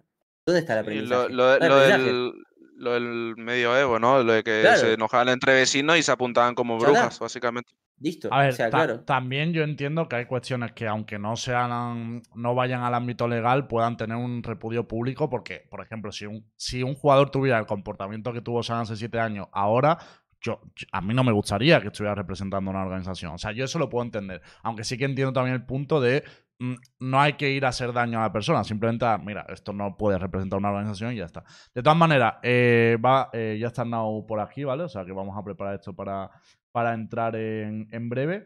Y por cerrar el tema, el tema este de, de, de y, demás, eh, bueno, ya lo hemos hablado, ya lo hemos hablado prácticamente todo. Sí que quiero aclarar una cosa, que lo está poniendo Heyman en el chat y me parece importante por si no ha quedado claro. Em, no nos referimos a que ahora no haya racismo, gente. O sea, el, problema está. O sea, el tema está en que se ha mejorado, pero sigue, sigue habiendo racismo dentro de las partidas, sigue habiendo machismo. Somos conscientes por, por ahora suerte. está más con lupa. Eso es lo También os digo que por, por suerte está más con lupa. No, y sobre todo también que por suerte Riot tiene una posición activa. O sea, Riot sí que activamente lucha contra esos comentarios en el chat de, en el chat de texto y tal. ¿Sigue habiendo esos comportamientos? Sí. ¿Seguimos luchando contra ellos? Sí. Lo que yo me refería es que mm, de verdad que hace siete años en Counter-Strike eso era la jungla. O sea, es que no había un castigo. O sea, no había era la impunidad total. Ahora por lo menos tienen que cambiarse de cuenta o puedes denunciar o tal, pero que sí, que nos queda mucho por avanzar, Jaime. O sea, eso lo tenemos claro por si, por si ha quedado duda. Y dicho esto, dejadme un segundo que eh, ponga la cámara de, de Arnau, eh, que ya lo tenemos por aquí. Y pasamos. no venía Arnau? Pues. un, fact acerca de Camo. Ya tiempo, ¿eh? Estuvimos a nada de ficharlo cuando se fue Hyper, pero su equipo nos pedía una barbaridad de dinero y una semana después saltó, saltó lo de lo de lo de los comentarios. Bala esquivada, ¿no? Sí, sí, y literalmente me sentí neo en ese momento esquivando balas. Luego lo que nos escribíamos fueron las cinco rotas seguidas, ¿no? Pero, pero la bala de Camu la esquivamos. Eh, vale, pues dicho esto, lo tengo ya por aquí. Eh, buenas noches, Arnau. ¿Me escucha? Buenas noches. ¿Qué tal? ¿Cómo estáis? Buenas. ¿Qué tal? ¿Cómo todo? Aquí estábamos, hablando de, hablando de polémica mientras, mientras te esperábamos. Nos, hemos metido un berenjenal un poquito. Entonces, gente, la siguiente entrevista hoy es día de, de decisiones deportivas, de profundizar en los proyectos. Hemos tenido al director deportivo del club y ahora toca pues Arnau, ¿no? Que es un poco el encargado de ese proyecto de Valorant dentro, dentro de Heretic y con el, queremos, con el que queremos hablar sobre todo este proyecto de los niños, el nuevo equipo, eh, un proyecto muy joven, ¿no? Y, y todos los cambios que había en Heretic en esta season que no han sido pocos. Entonces, bueno, Arnau, vamos a intentar no ser un poco breve, pero hay muchas cosas que hablar. Que este mercado, este mercado os habéis movido bastante, ¿no? Sí, la verdad es que ha sido un mercado intenso. Sí que es verdad que nosotros fuimos, creo que el primer equipo que nos movimos, ahí fuimos bastante ágiles. Entonces, bueno, yo llevo bastante, bastante tiempo muy out. O sea, la verdad es que no, no, no estoy escuchando ni Universo Valorant, ni Sportmaniacos, ni nada. Así que vamos unos meses bastante a tope. Entonces estoy muy desconectado literalmente de lo que se dice de nosotros, de lo gente, tío, no nos de, de lo que la gente quiere saber, de lo, o sea, lo digo en el sentido de ha habido como un break de seis meses, de nueve meses por mi parte, que no, no, no, no he sabido nada, entonces también de cara a pues cualquier cosa que se haya hablado, cualquier cosa que queráis saber, ya no solo de ahora, sino de los últimos meses o lo que sea, aprovechad porque sí que quizás en cierto modo quizá tampoco hemos dado nuestra versión de, de- de- ciertas decisiones o lo que sea. Entonces, he venido un poco aquí con la, la idea de contar lo máximo posible. Sé que la gente quiere saber mucho alrededor de la off-season, que al final es el, el main topic. Pero bueno, que en general eh, bien- vengo así como muy como salido de, un huevo sin, sin saber mucho lo que se ha hablando los últimos meses, la verdad. Así que aprovechamos para que también la gente pregunte, para que vosotros preguntéis lo que queráis y para contaros un poco más. Sé que me voy a arrepentir de esto, pero bueno. No, hombre. Sí. eh, a ver, Lo- yo voy a, Tú lo pediste. yo voy a empezar por, por, creo que el movimiento más importante de los seasons, porque al final, eh, digamos que la cara del equipo, la imagen del equipo durante la temporada pasada fue Miswell, ¿no? El gran fichaje que hiciste y eh, un poco sobre el que pivotaba la imagen. Claro, nos hemos enfrentado a, él mismo lo dijo, ¿no? La decisión más importante de su carrera, que ha sido, pues, su retirada del competitivo, ¿no? Entonces yo te quería preguntar un poco cuál fue la situación con Miguel al acabar la temporada, ¿no? ¿Cuál era la posición del club? Eh, porque entendemos, por lo que él ha dicho, ¿no? Que la decisión la tomó él, ¿no? Él, él no quería seguir compitiendo, pero ¿cuál era la posición del club respecto a Miguel al terminar la temporada, ¿no? Si es por vosotros hubiera seguido, ¿por qué se toma esa decisión? Dame un poco la visión de Eretin, ¿no? Sí, em, la, la decisión es verdad que fue completamente suya. Nosotros al final queríamos valorar todos los escenarios. Teníamos muy claro por qué tipo de proyecto queríamos apostar, pero sí que es un proyecto en el que Mixwell podía haber tenido cabida en el sentido de, bueno, hay mucha gente que quizá echará falta un, un, un veterano, un, un, un líder ahí, ¿vale? Nosotros, bueno, luego profundizamos, pero sí que le queríamos valorar, ¿vale? Porque creíamos que podía aportar mucho a, a este proyecto. También es verdad que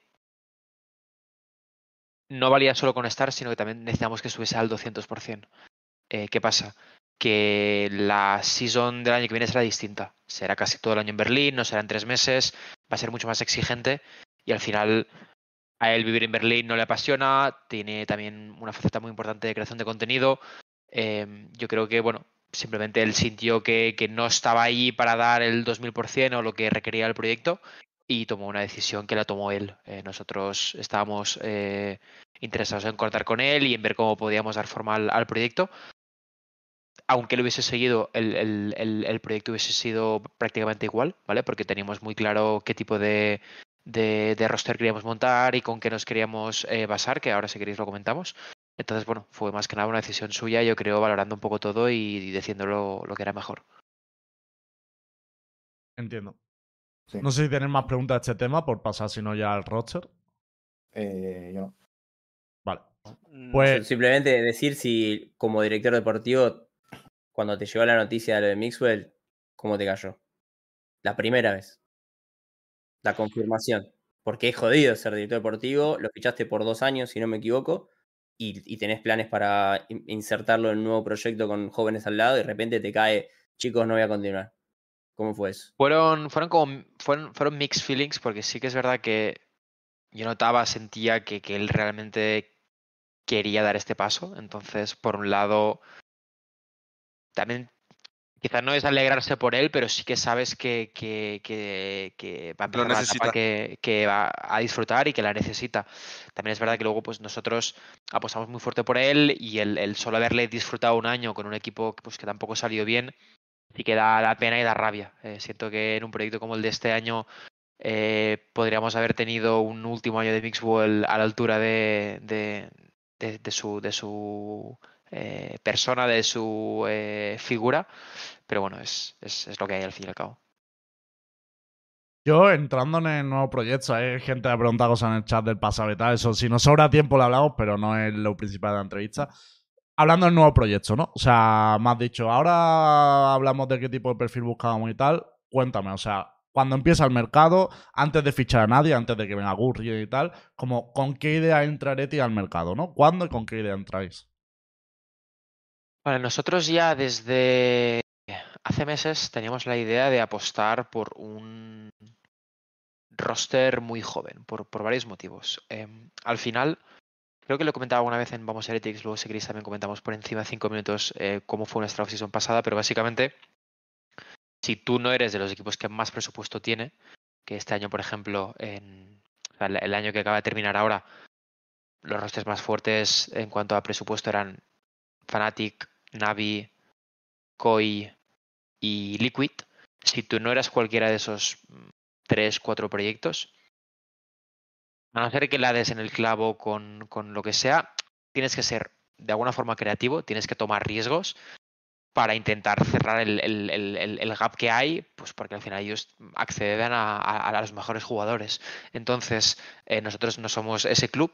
Entonces, em, un poco la, decisión era, vale, ok, si no podemos aspirar a esos tier one players, esas superestrellas, podemos pues, hacer un proyecto como el que hemos hecho este año, podemos buscar otro tipo de talento, podemos, bueno, hay mil formas de, afrontarlo, o podemos realmente apostar por el talento eh, que hay en el tier 2, que, que desde nuestro punto de vista tiene muchos beneficios. Al final en Valorant yo creo que es particularmente apostar por este tipo de talento tiene mucho más sentido porque el juego aún tiene como mucho margen por crecer y me da la sensación de que hay muchísimo talento que en dos años eh, se va a sentar como, como las, esas próximas superestrellas. Entonces dijimos, bueno, como no podemos fichar las superestrellas de, de hoy, vamos a por las superestrellas del mañana.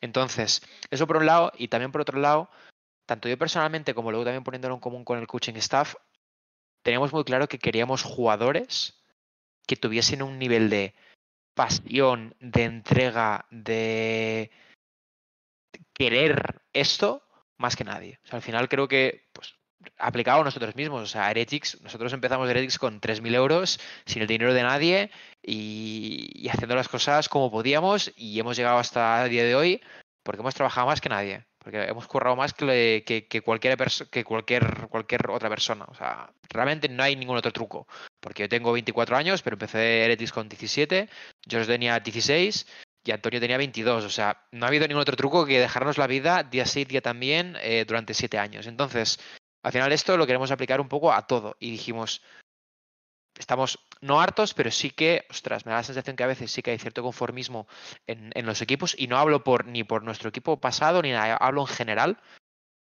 y queremos gente como nosotros, que tenga mm, una pasión, eh, me sale en inglés, en plan que no sea macheable y, gente que esté dispuesta a hacer lo que sea por, por ganar. O sea, cuando perdimos el LCQ, Benji se puso a llorar, yo lo pasé como el culo, pero y tampoco voy a entrar a juzgar cómo tiene que reaccionar cada persona, ¿eh? porque es verdad que a la derrota hay gente que, o sea, que, te pongas a llorar no significa que lo quieres más que los demás, pero sí que demuestra que hay algo ahí. Entonces, yo ver ese tipo de jugadores, al menos son los que quiero a, mi alrededor, porque creo que es, que es un poco la, la mentalidad que hay que tener. Entonces dijimos, oye, se junta un poco todo, creemos que tiene mucho sentido apostar por este tipo de jugadores. Queremos a chavales que sientan el privilegio de estar aquí y estén dispuestos a hacer lo que sea para ganar y a partir de aquí ya a trabajar. Entonces, la verdad es que, sobre todo ahora, volviendo a la Red Bull, aunque el resultado ha sido malo, bueno, malo, o sea, sí, a nivel de resultados ha sido malo, eh, pero aún así, de alguna forma, nos ha reconfirmado que hemos tomado las decisiones correctas. O sea, al ver, bueno, muchas cosas que hemos visto ahí, de alguna forma nos han como dado el check de we made the right choice. Entonces, bueno, un poco los tiros van por ahí. Em, Mm. hay una decisión. Ah, perdón. Eh, nada, es un poco relacionado con, con- esto que, co- que comentabas, ¿no? Que la temporada pasada, eh, digamos que elegisteis un roster, pues, más de lo que ya había funcionado en un pasado, ¿no? Eh, a Boba, que ya había estado en vuestro equipo, Mixwell eh, es un poco ese medio ex roster de, de G2, ¿no? Los jugadores que ya, que ya habían funcionado. eh, este año hacéis lo contrario, vais justo al, al polo opuesto, cuatro chavales muy jóvenes. Mi pregunta es un poco, eh, ¿qué habéis visto en Bu durante este año que, digamos, os ha llevado a tomar la decisión de que seáis la, entre comillas, piedra angular, jugador con más experiencia barra IGL capitán, que lidere este proyecto y no pues cualquier otro hipotético IGL o, o jugador con experiencia que podríais haber encontrado, ¿no? Por ahí. Sí, yo sé que mucha gente está cuestionando el tema de Bu, ¿vale? Em, son, son varios puntos. Por un lado, em, lo que hemos visto de durante este año a nivel de trabajo, de, de conocimiento del juego, de, también de, de cómo se coordina con el, con el coaching staff que tenemos y demás, ha sido, ha sido bueno. Sí que es cierto que quizá no es un IGL como, no sé, a ver, que tampoco hay muchos en, en Valorant, ¿eh? pero me refiero, no es un IGL que lleva mil años IGLeando o un super líder nivel, pues un, un Angel o un, yo qué sé, un Carrigan del CSGO, no, sí, no, no, es, no es ese perfil, ¿vale? Pero em, sí que tiene calidades muy, muy, muy buenas. Entonces, también hay que tener en cuenta que este año ha estado jugando off-roll, o sea, él es main smoker de siempre. Entonces, eh, cuando empezamos la off-season, bueno, el periodo de tryouts dijimos, vamos a probar a Abu en su rol natural, ¿vale? Y sí que vimos que tanto a nivel de, de, de, de, firepower, de, él, su juego individual, era mucho mejor, pero también su nivel de IGL era mucho mejor. Entonces, por un lado teníamos eso, por otro lado, también, y eso es una realidad, si escauteabas el mercado, es muy difícil encontrar IGLs interesantes. Entonces, em, no es que nos hayamos quedado Bu porque ya ha sido el descarte, pero quieras o no, cuando también valoras, eh, yendo a la, a la, a la off-season, qué opciones tienes para reconstruir tu equipo, miras también que hay fuera. Entonces, tampoco había nada que nos eh, generara excesiva ilusión. Teníamos estas eh, skills positivas que valorábamos bien de Bu. Y luego también teníamos muy claro que queríamos continuar con Benji en el equipo, ¿vale? Benji valoraba y valora en, o sea, muy, muy altamente a, a Bu. Eh, la verdad es que desde el día uno encajaron bien, tienen muy buena relación, confía mucho en el otro. Sea, había ahí un, un, match. Entonces, al final tienes un, un IGL que consideras que es bueno, que trabaja bien con el coaching staff, que con la otra persona a la cual quieres construir a su alrededor le quiere, o sea, quiere trabajar con él sí o sí, y que tampoco hay super grandes IGLs en el mercado, al menos cuando empezamos, pues entre todo dices, oye, eh, es lo que tiene más sentido. Y si luego encima empiezas a probar y todo el mundo que pruebas, o sea, los trades fueron muy bien.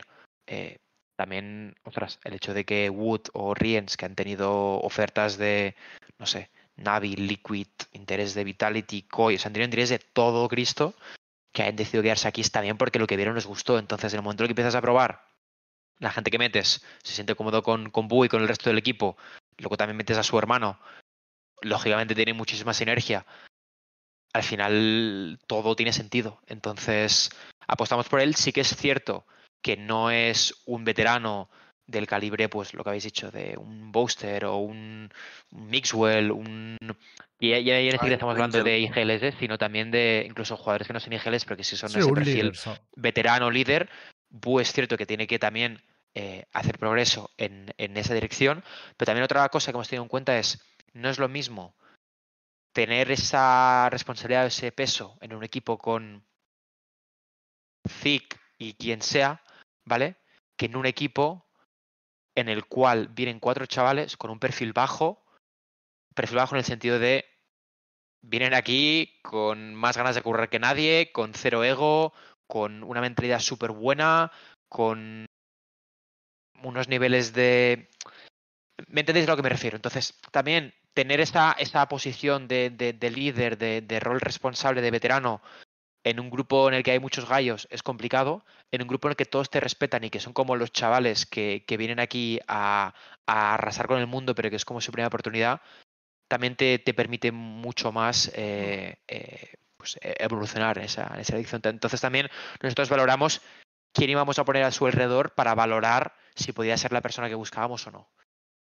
Eh, Porque yo si tengo... eso, hecho otro equipo, yo qué sé, no sé, con cuatro jugadores ya que han estado en VCT o que están por ahí, pues quizá Boone hubiese sido el, el perfil.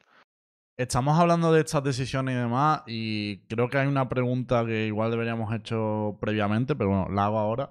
Dejo claro que la hago porque hay un debate y hay una duda y, y la gente lo ha hablado, ¿eh? porque yo personalmente no tengo dudas, pero sí que eh, uno de los nombres que más ha hablado es por qué se continúa con el cuerpo técnico, ¿no? O sea, al final es verdad que Nelsinho y, y Weber, si los medi- bueno, Weber tuvo que jugar el pobre y todo, pero si medimos al staff por los resultados del año pasado, al final Ereti no tuvo grandes resultados, eh, ha habido problemas en el proyecto y por ejemplo hemos visto el ejemplo de Norteamérica donde mm, a entrenadores con resultados mejores o buenos como pueden ser MSE no han, no han titubeado, ¿no? Mientras que en EMEA sí que hemos sido más conservadores.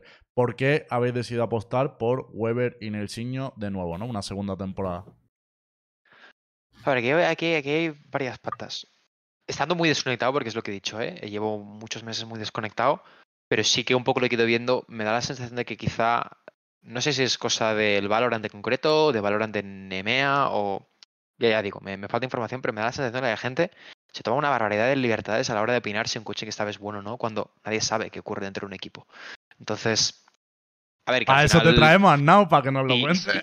si, si yo fuese un fan, pues también me tiraría unos triples que flipas, posiblemente.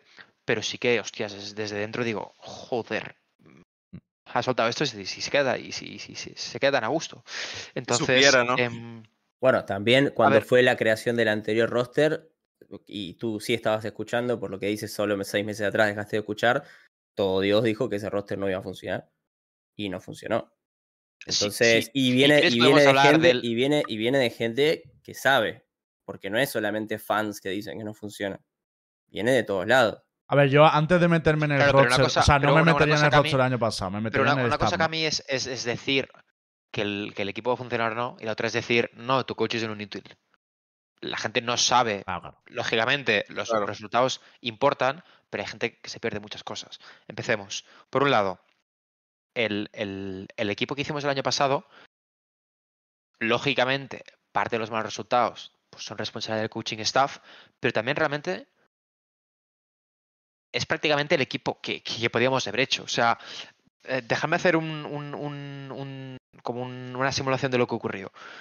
Al final fue una off-season muy rara, ¿vale? Porque todos teníamos que hacer equipos de cero, menos algunos equipos que tenían algunos cores. Entonces fue una off-season en la que era casi como todo nada, era, era muy raro. Entonces nosotros empezamos la off-season sin nadie con el que construir, solo con, oye, quizá nos interesa continuar con Kellogg's.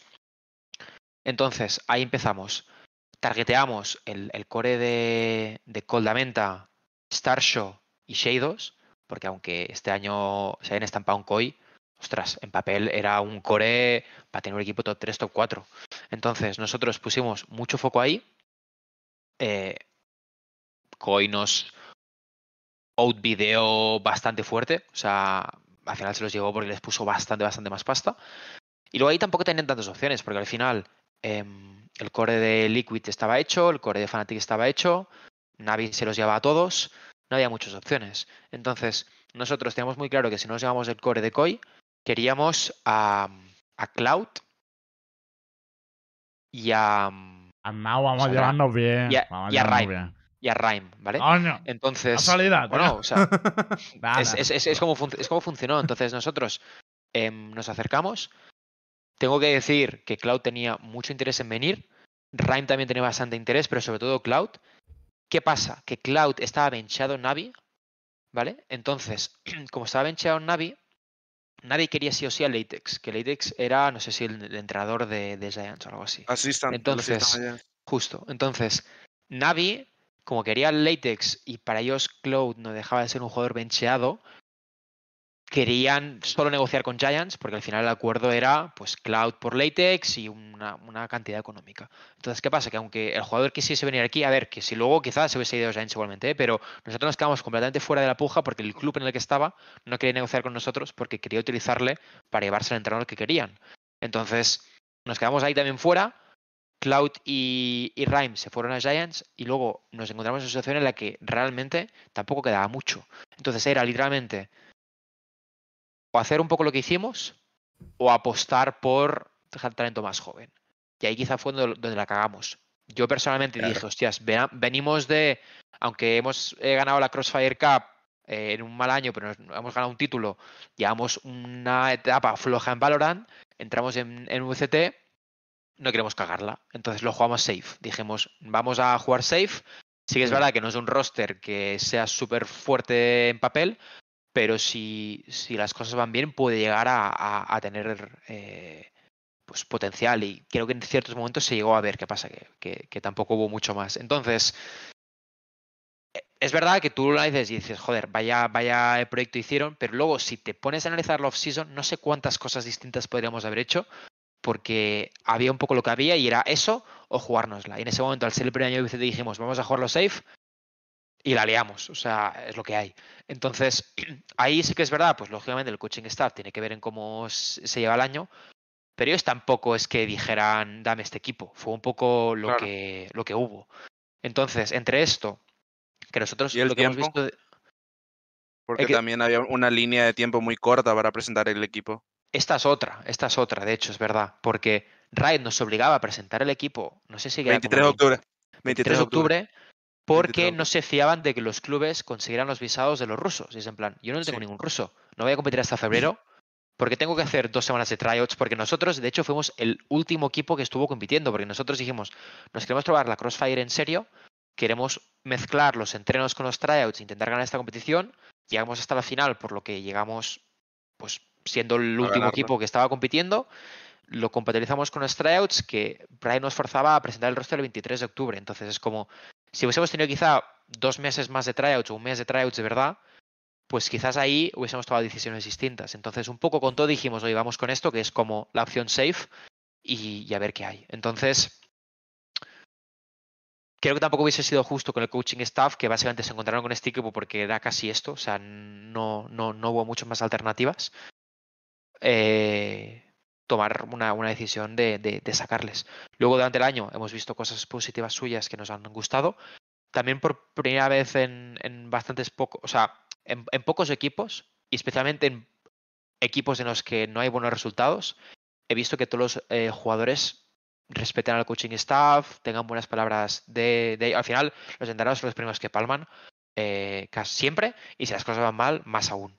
Pero en este equipo no ha sido así. Entonces, yo creo que se merecen poder hacer un proyecto a su manera y demostrar eh, lo que pueden o no, o no conseguir. Entiendo. Eh, ¿Tenéis más preguntas por ahí? Del proyecto anterior yo no. Del proyecto de ahora, No, no, de nuevo. eh, no sé si quiere alguien empezar con el tema, pero yo tenía eh, preguntas de, de dónde viene el escauteo a, a tanto a Riens como a, Wood. Ah, Wood fue una superestrella en su, en su equipo, es verdad, pero la liga turca siempre pasa como un poco desapercibida y quería saber cómo, cómo pasaron de- del escauteo normal de stats de jugadores muy, muy reconocidos a una liga un poco menos eh, vista, digamos, como es la turca, para llegar a esos dos, a esas dos incorporaciones. A ver, eh, Wood lo teníamos en la lista desde principios casi de temporada, pero un poco descartado porque me habían dicho, no, no, este tío entra en Navi 100%, o sea, ya está hecho. Entonces, lo tuvimos ahí como, bueno, este es como el nombre más, más interesante, pero nos olvidamos de él porque le quiere Navi y si no, todo el mundo. Y luego empezamos a... Tampoco me acuerdo al 100%, ¿eh? pero sí empezamos a probar con él. La verdad es que fue muy bien, porque es lo que os he dicho. Si no hubiese ido tan bien, no hubiesen habido esos buenos feelings, todos los jugadores, incluso ya no solo Riens como Wu, también Mini Wu, tenían muchas opciones fuera. Eh, incluso Wu también tuvo interés de un equipo de, de VCT. Mm. No, no, no hubiesen apostado por nosotros. Entonces, eh, el nombre de Wu lo teníamos desde, desde- desde hace muchísimo ya. El de Riens, honestamente no sé cómo salió, ¿vale? Porque también fue el como. El, el rol de iniciador fue el último que decidimos. Eh, estuvimos probando bastante, bastante gente y fue el que nos gustó bastante. By far más. También estuvimos probando con Tipmans, que al inicio nos gustó mucho. Estuvimos probando, bueno, entramos, eh, metimos a bastante gente y, y fue el que nos, nos gustó con bastante diferencia. Entonces, al final, ¿cómo digamos con esos nombres? Pues tampoco hay nada, nada especial. Probamos, no sé, quizá 30 jugadores. Entonces vimos realmente un poco todo lo que había eh, que ver y ahí fuimos estrechando el círculo. Entonces fue más un ir viendo y, y descartando. Vale. Yo tengo la, la pregunta de mm, ¿qué esperáis concretamente con este roster? ¿no? O sea, se entiende la idea de por qué lo ficháis, buscamos jugadores jóvenes, apasionados y demás, pero claro, yo también me pongo en la posición de tenéis un roster con cuatro jugadores que no tienen experiencia previa en VCT, bueno, sí, contamos la de Benji en el SQ1, pero sin experiencia previa en VCT, muy jóvenes, que obviamente, como todos van a tardar en adaptarse. Entonces, ¿qué expectativa tiene el club y con qué estarías contento ¿no? con, con, con este roster este año? Sí, a ver, yo creo que este, este roster es para sentar unas bases, para sentar sí, las, las, las fundaciones de- del proyecto. Y, y, lógicamente no es que este año no queramos competir. Para nosotros, de hecho, es muy importante un poco la sensación esta de, de tener un roster que, que puede competir y que genera esa ilusión. Entonces, yo creo que si lo bajamos como a objetivos, a números, para nosotros entrar en playoffs es, es, es un objetivo. O sea, queremos estar en playoffs, queremos pelear por, por, por, por bueno, por, let's say, por clasificar a torneos, por ganar la liga y demás, ¿vale? Pero luego, sobre todo, sentar las bases de un, de un proyecto sólido de cara a un, un, futuro. Eh, Queremos que es un roster que no tiene por qué ser, no, como apuesto por talento, pues ya voy viendo y, y, y, no. O sea, creo que es un roster que también lo bueno que tienes en Valorant, y por eso hemos puesto bastante foco este Q4 en jugar todo lo que hemos podido. Eh, no es como en, en, en, el, en el LOL. Tú en el LOL firmas tu equipo, entrenas un mes y te vas a competir la LEC. Aquí firmas el equipo y tienes como. Vamos a tener más tiempo ahora que durante la season para trabajar. O sea, nuestra off-season está durando más que nuestra season. Entonces, el equipo que somos ahora no tendrá, o espero que no tenga nada que ver con el que veremos en febrero.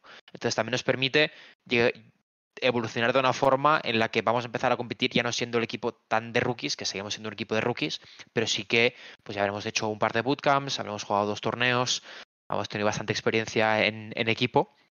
Entonces, no vemos esta temporada como una temporada de desarrollo, que lo es, pero creemos que también con el talento que tenemos podemos pelear por cosas, podemos pelear por, por esto, por estar en playoffs, por intentar ser pues el, el, cuarto equipo que, que, clasifica al mundial y si las cosas van bien, pues también soñar más. Al final es un poco lo que he dicho, para nosotros sentir que podemos competir es, es muy importante, queremos que tenemos jugadores con el talento necesario, pero también es importante ser conscientes de, de, de, de, la situación en la que viene el equipo, de que no hay atajos, o sea, al final necesitamos tiempo y trabajo y que, y que la gente también sea consciente de ello para que a los dos meses la gente no esté incendiando todo, ¿sabes? Entonces, Pero, bueno, ver, es un poco un proceso que hay que pasar y... Dime.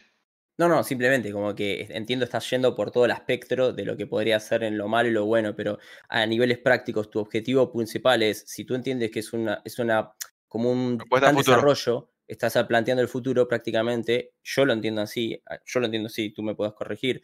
A mí la ilusión este equipo me la dio, de hecho. De hecho, te lo puse en Twitter. Digo, che, este equipo me da ilusión. De hecho, me hace sentir mucho más Team Heretics que lo que fue el año pasado. Que justamente vos lo dijiste, por tiempos, por esto, por la seguridad, bla, bla, bla. O sea, este equipo a mí me da ilusión. Yo no soy de Heretics, ya lo saben, pero me da ilusión. Ahora, pero el objetivo tiene, en mi opinión, es como que tiene que estar marcado. O sea, ¿cuál es tu objetivo? Porque no puede ser tu objetivo de, bueno, si entramos y si peleamos más y peleamos más, ¿no? Y ahora, no. O sea, tenés a cuatro rookies y a Bu que no viene de performear bien la temporada anterior. Entonces, ¿es la ilusión pelear transición 2025 o realmente tú piensas que con este equipo, con, obviamente luchando contra el resto de rosters, se va a medir como para entrar en playoff? ¿Cuál es el objetivo puntual? El objetivo es entrar en playoffs, el objetivo es sentar las bases de cara a tener un equipo que pueda aspirar por ganar en 2025. Perfecto. Pero también es un equipo que si las cosas van bien, yo no digo que no puede pelear este año. No, no, pero es, un, pero es un extra, es un extra, eso es lo que voy, eso claro. es un extra. Lo importante es como, lo que dijo, como, como, lo que dijo Lembo, ¿no? De, el objetivo de Giants cuando se formó era entrar a playoffs y luego fueron en la Champions. Todo eso ya fue un, claro. un extra, extra, extra más extra y Correcto. bueno, tan felices. El tema, claro. el sí. tema que planteó aquí Lucas y que también lo están diciendo en el chat es como cómo es compatible esto con el rol de Nilsinho, porque el propio Nilsinho ha dicho que si le sale mal el proyecto, se va. Sea, como que es su última temporada si, si esto sale mal. Entonces, claro, como que veo la incompatibilidad de, vale, para Ereti, que es un proyecto para 2025, para... De hecho, yo, si a Ereti le salen do- dos jugadores buenos de aquí, joder, es un pedazo de proyecto, ¿sabes? Porque ya tiene dos estrellas. Pero el tema está en que, claro, Neysinho sí que se está jugando un poco la carrera, porque la temporada pasada salió mal, esta tiene que salir bien de alguna manera, ¿no? Y no, o sea, también hay formas de ver si el proyecto ha ido bien o no, independientemente de si quedas top 3. O sea, creo que se puede ver, no independientemente del resultado, pero sí con cierta independencia, si el proyecto ha sido un buen proyecto y si el coaching staff ha tenido un buen impacto. O sea, el coaching staff en este proyecto es súper importante. O sea, eh, siempre lo es, pero con cuatro rookies y un unproven eh, IGL, o sea, el, el- el peso está en ellos. Entonces, se va a ver muy bien realmente el impacto suyo y puedes perfectamente quedar top 4, top 5, top 6 y ver que claramente es un roster con el que se ha trabajado bien y que el año que viene puedes estar en el, en el, en el top de arriba o no. Entonces, Para ti, no creo que sea incompatible. para ti una decepción, que imagino que la compartirás con el Ciño, sería quedar debajo de la octava posición, una cosa así. En el- en- porque entiendo que son como trimestral, ¿no? Es como que el objetivo de este primer trimestre es formar a los jugadores, que tengan un buen arranque, pero tú estás hablando del final, como, bueno, ¿y qué pasó al final? ¿Entramos en playoff? ¿No entramos en playoff? O sea, pero es como que, ahí creo que el chat también lo estaba diciendo un poco, es como, para, creo que para nadie sería una fracaso, una decepción de que no puedan entrar en Madrid, porque es una locura, es un equipo tan nuevo, Madrid es tan pronto. solo van, solo van dos, ¿no? Solo van dos, dos, es una locura. Claro, es como que eso todos podemos ponernos de acuerdo de que es imposible. Ahora- Igualmente. Sí. Sí, no, y más con nuestra situación, que no vamos a jugar. Di, Nada, yo- quería comentar que eh, es algo que yo también comenté en su momento, ¿no? Que tampoco podemos esperar a maravillas, ¿no? De, de, de este roster, porque bueno, es un equipo muy, muy rookie, muy rookie. Pero, pero sí que es cierto que contáis con la ventaja, o, o desventaja según se mire, de que, de que la mayoría de los equipos están optando por lo mismo. Es decir, quitando Fnatic, quitando Navi, que mantienen al roster, y quizás Liquid, que sí que sí que tiene un. Food. Bueno, Giants sí, Mejora. y Foot. Pero el resto de equipos, es decir, los otros cinco, Vitality. eh, yo Liquid lo meto un poco en ese saco porque creo que al final eh, no son una no coge apuesta. rookies, pero, pero sí que se rescatan jugadores del tier 2 que en su día pues no, no han destacado en tier 1, ¿no? Mm. Eh, como Enzo o como, como Mystic. Mystic. Eh, Pero, pero, pero, pero creo. perdona, sí. perdona, pero para ti, lo hago para el, en general, pero para ti puntualmente, ¿no te parece que la, la apuesta de Timeretti es la más arriesgada de Sí, toda la liga? Sí, sí, Para mí, por lejos. No, no, no, no. Que- Está, Para está mí que no. Está sí, para mí Corp- Corp- Carmine Corp, Car- eh, le ganan por la un poquito para mí, ¿eh? Para mí le ganan sí. por un poquito. O sea, Y Sí, es un poquito más por no, es más- porque- más, arriesgada bueno. Timeretti que la de Camina Corp. Yo creo no, para Para mí la figura con Muchísimo más. experiencia, la figura con No, no. experiencia de Carmine Corp es Magnum, tío. O sea, o sea, es un Bueno, proyecto de la y- nada, formado de cero. Sí, ya, a ver, pero, pero no por lo sé, menos Bu, Pero traes a él, que salió, que ganando una Master, no es lo mismo. Bueno, Ay, eh, Magnum- a, a lo que, a lo que, a lo ¿no? que, ¿O a lo que iba. Magnum, Magnum- a la final a una Masters. Sí, Ma- Magnum ha No llevado es la final de una mismo. Para Masters, mí, no, no como IGL, ojo. eh, mucho más. a no como IGL de-.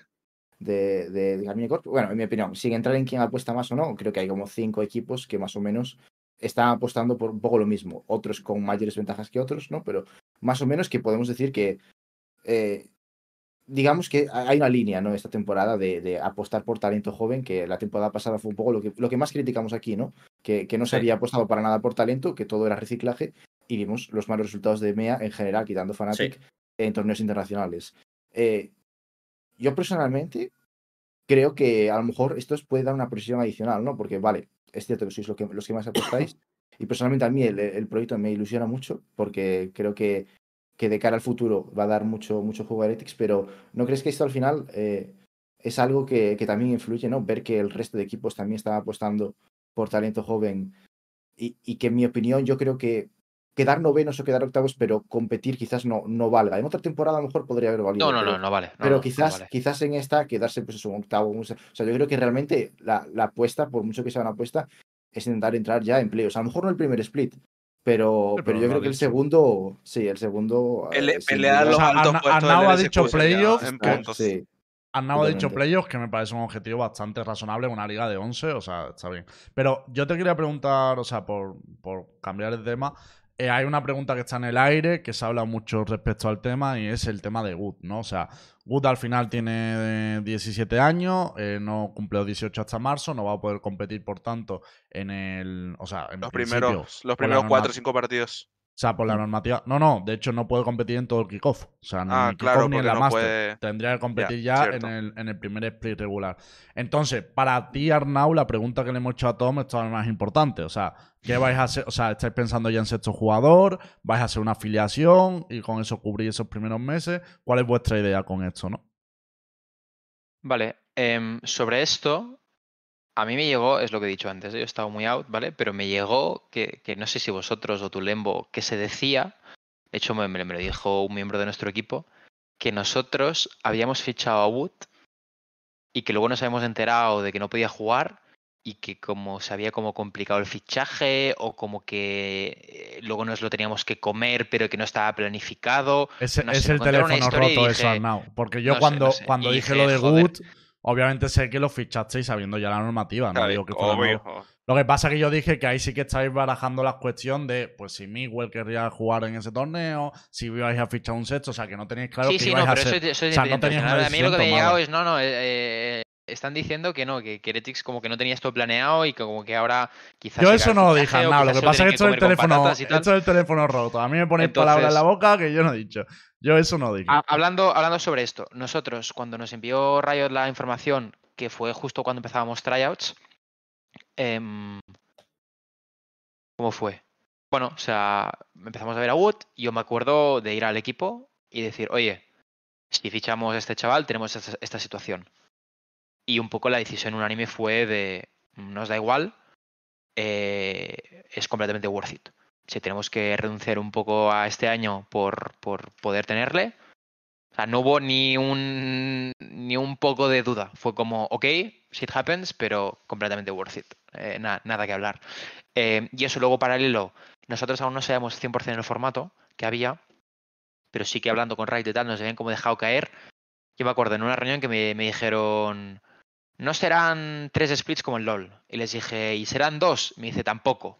Y digo, ¿será una especie de torneo más dos o algo así? Me dijeron, "Mm, quizás sí. Entonces, Muy claro. si nosotros. Sí, dime. No, no, digo que fueron muy claros.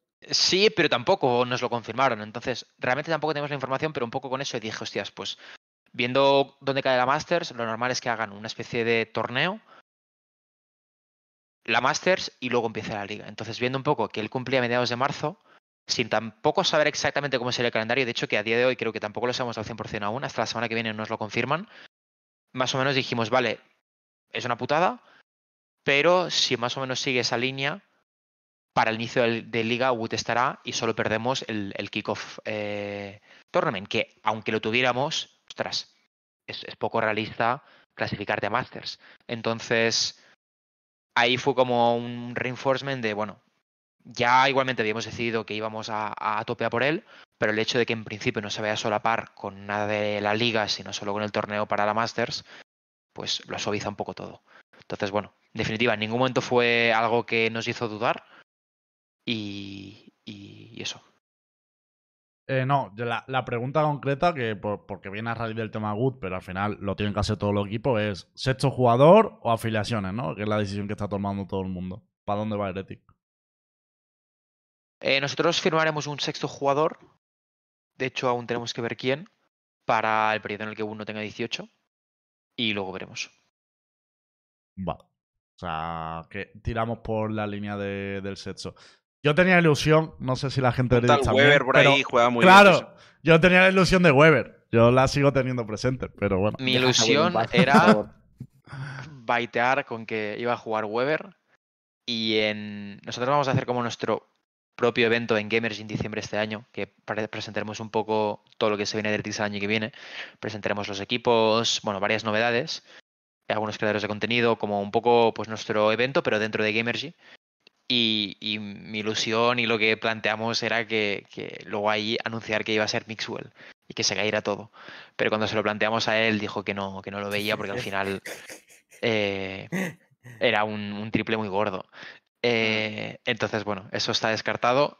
La opción de Weber está descartada y vamos a fichar un sexto. eh, No. Y punto. O sea, la de Miguel no la imaginábamos por todo lo que le había dicho, pero la de Weber nos ha dolido. De hecho, La que las Weber primeras dos opciones que se planteó desde el comienzo, desde que salió lo de la edad de Wood, era o juega Mixwell o juega Weber. O sea, era como casi instantáneo, no había otra opción. Queremos baitear con Weber y luego. Yo te juro Mixwell, que repasé como. Repasé todas las opciones. Repasé Misswell, posible sexo y la de Weber. Y cuando dije Weber es la que todo el mundo quería. O sea, lo tengo, lo tengo clarísimo, ¿eh? Pero bueno, Asco de Weber. Entra Sir Massa. A ver. Eh, más preguntillas. no, porque juega bien y tal, pero dejadlo tranquilo, que como coach no mola tener que salir a, a jugar. No. Hombre, Aska, tú le Joder, ganaste a. Cruz como coach, tío.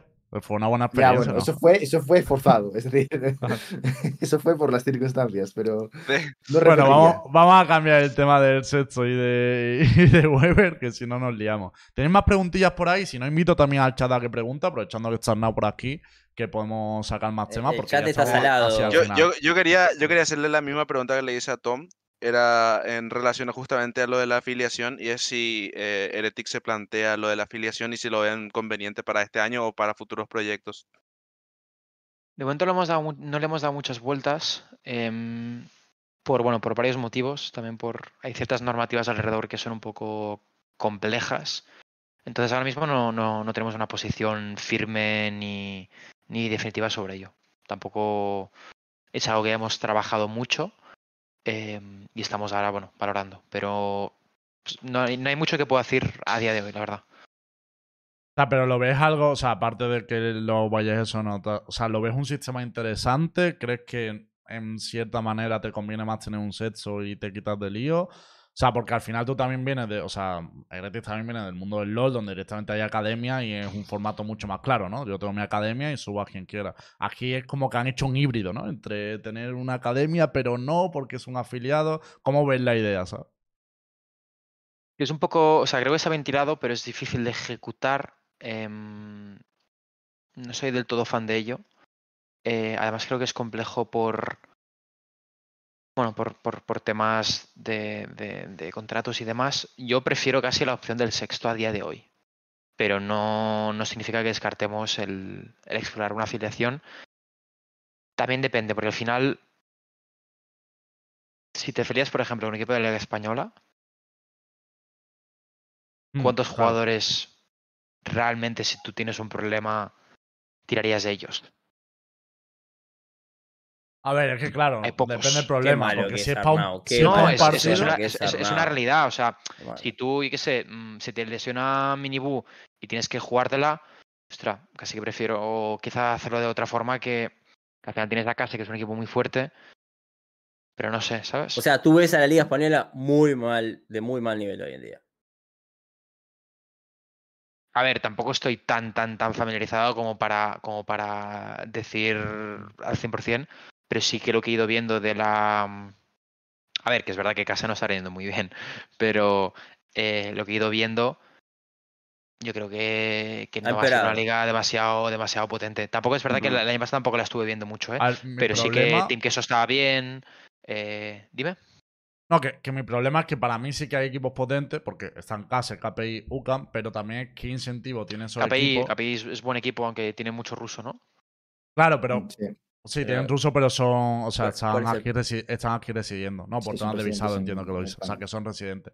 Pero que el Sí, rollo que está residen en... en España no significa que puedan trabajar en Alemania, necesitan un visado de trabajo en Alemania, es, es complejo. a- hasta ahí no lo sé, pero el tema está, independientemente de eso, es como, vale, yo creo que sí que hay tres, cuatro, tres, o- tres seguro, tres equipos que te puedes afiliar. Pero ¿qué incentivo tiene, por ejemplo, un CASE afiliarse con Heretic y al revés? ¿no? O sea, quiero decir, Justo. o hay un acuerdo económico o no tiene sentido. Si hay un acuerdo económico, creo que Heretic va, a pre- va a decir, oye, para pagarle el sueldo a un jugador de CASE, prefiero pagarle un sueldo a mi sexto jugador. O sea, eso es lo que yo entiendo que os pasa, ¿no? O que puede ser el problema. Básicamente, correcto, sí. Si al final los únicos equipos de los que podrías tirar son los top y los top no van a querer jugársela de, oh, tengo que jugar un Ascension, o resulta que no voy a poder entrenar meses antes porque tal equipo se ha tenido que llevar a X jugador.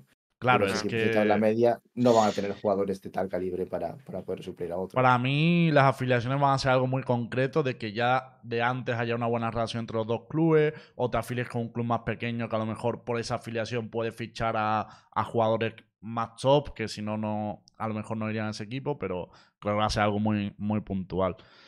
Em, vale, yo por leer alguna pregunta del chat he- visto también que había gente preguntando por si tenéis pensado reforzar el staff. Porque, bueno, contasteis con Intra para, para el SQ. No dije aquí en directo que hizo porque el Intra este la lía mucho, seguro. No. Pero, pero quiero decir, hay gente preguntando si sigue buscando una tercera persona o cuál es la, situación. Sí, la idea es que incorpor- incorporar una tercera persona, eh, más un perfil puro analista, que el año pasado, bueno, también por un poco cómo estaba estructurado el año, creyeron que, no era necesario, pero este año sí que es la idea, pero sí que lo hemos dejado un poco en stand-by hasta que se acerque más el inicio de la competición.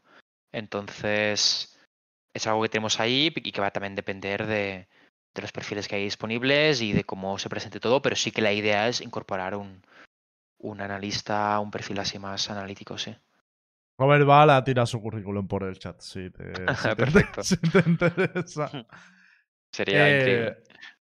Vale, pues yo creo que ya estamos al final de la entrevista. Si alguno más tiene alguna pregunta, vamos El chat acabando. pues no hizo ni una pregunta. Está más salseado Hombre, que la de la nunca. analista, Ni una. la de. Sí, bueno, a ver. se- está- están muy. Están muy. Yo no, yo no provocaría, Cami. Yo no provocaría No, a los erectos. SS porque se nos va a liar. No, no. lo- primero que banearía a los Elector SS de hacer preguntas porque ya tienen un podcast para esto. O sea que lo tiene que invitar a Now y listo, punto. Pero, Ya está. ¿a- hombre. A ¿Alguna ver, alguna que estoy viendo. El tema de, de Wood. O sea, en España está ahora mismo Riens y Benji, ¿vale? Sí. Eh, Riens tiene visado Schengen porque se lo sacó Riot cuando jugó la Ascension. Entonces él podía venir. Wood a día de hoy no puede entrar en España. Entonces estamos Dios. gestionando su visado. O sea, estamos gestionando su visado para Alemania, pero también estamos gestionando su visado para que pueda venir a España, tanto de bootcamp, porque vamos a hacer bootcamp a principios de noviembre, como para luego atender a la potencial final de la Crossfire en Barcelona si clasificamos. Entonces, Wood está en España por esto. Nosotros vamos a hacer bootcamp a partir de mediados de, perdona, principios y algo de noviembre. Y si Dios quiere y Wood tiene la visa, pues va a estar con nosotros. Eh, y sí, vamos a jugar la Crossfire. Eh, creo que nuestro primer partido es también a principios de noviembre, eh, cuartos de final. Y luego ya hasta donde lleguemos.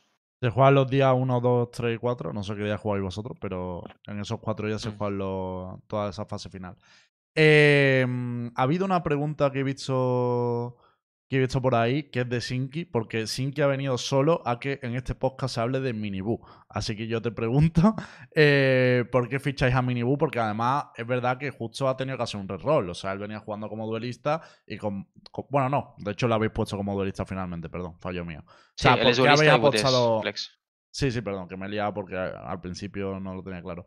¿Por qué habéis apostado por Miniboo, no? Y no por a lo mejor un duelista con más experiencia. Ponte, por ejemplo, un turco como fuera Sinen, ¿no? O sea, había apostado por dos turcos, podía ser un Sinen, ¿no? Por poner otro perfil. A ver, al final queríamos un perfil que, que estuviese alineado con un poco el tipo de jugador que buscamos, que comentaba al inicio, de, de- con ganas de comerse el mundo.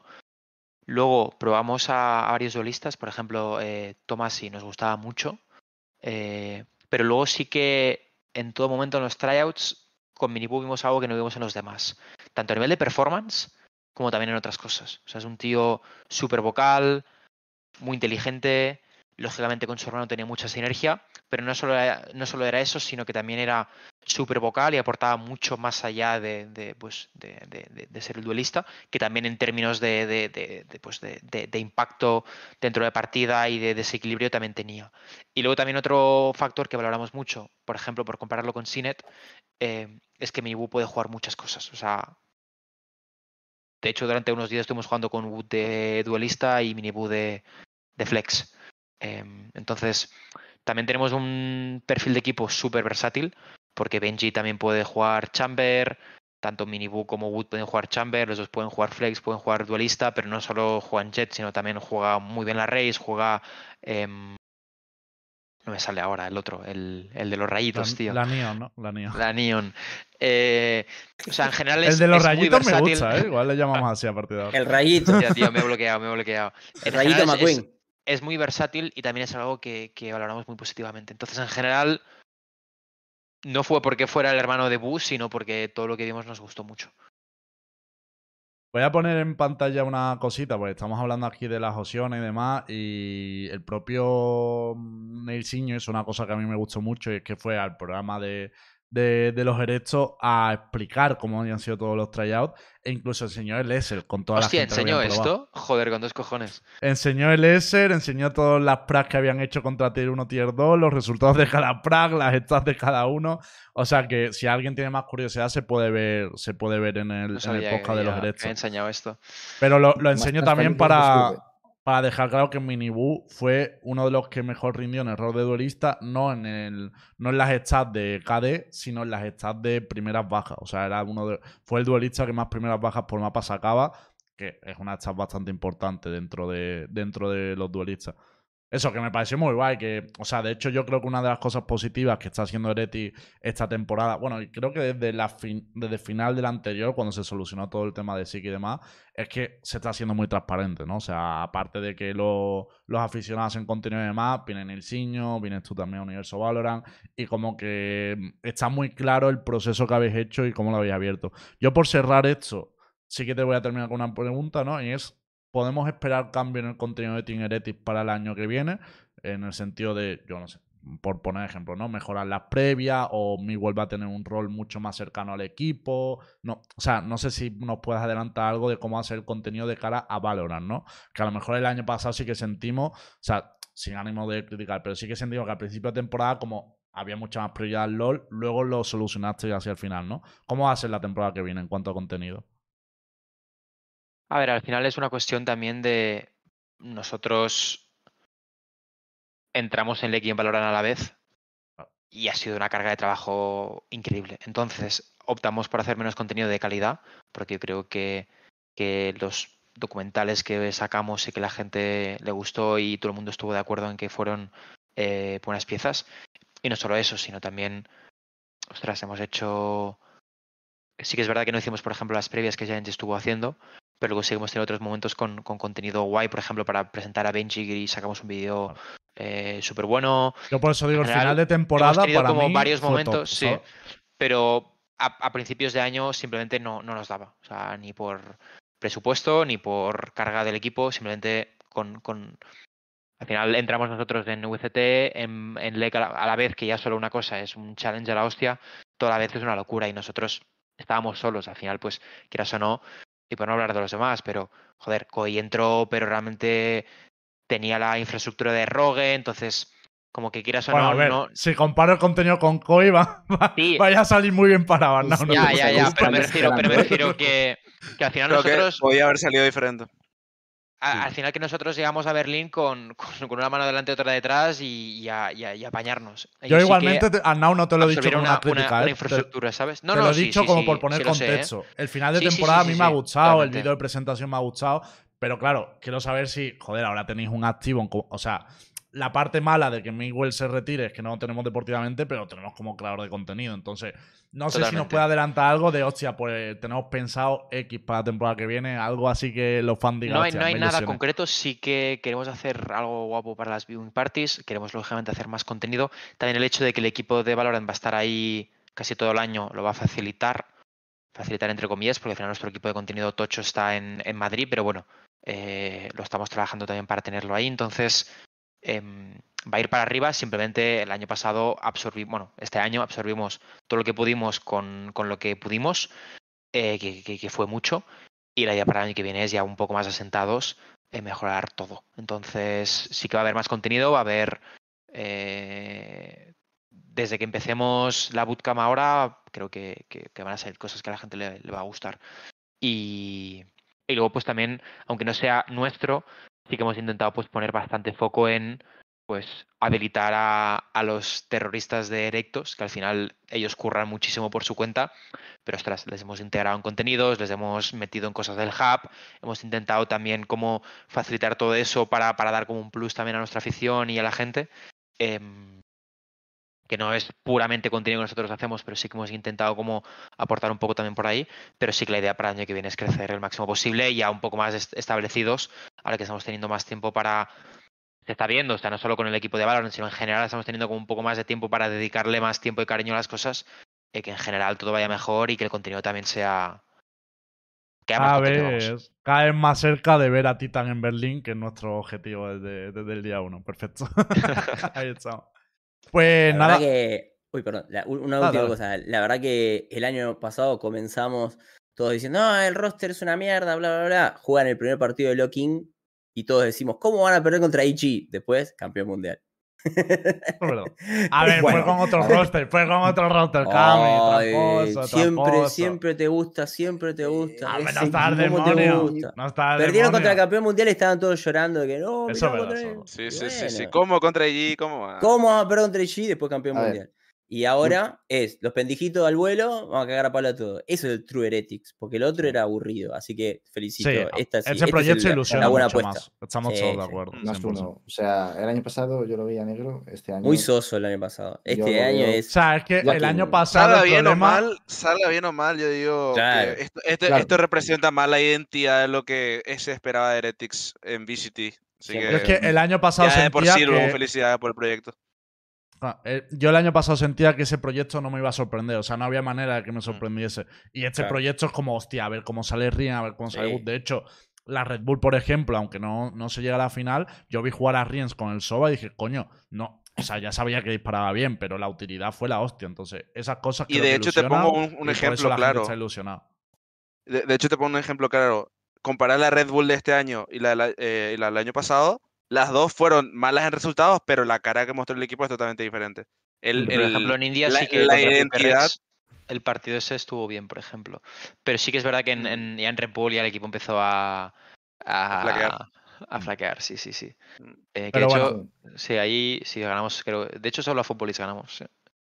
Yo para mí, lo principal es que se- el año pasado, Fracture.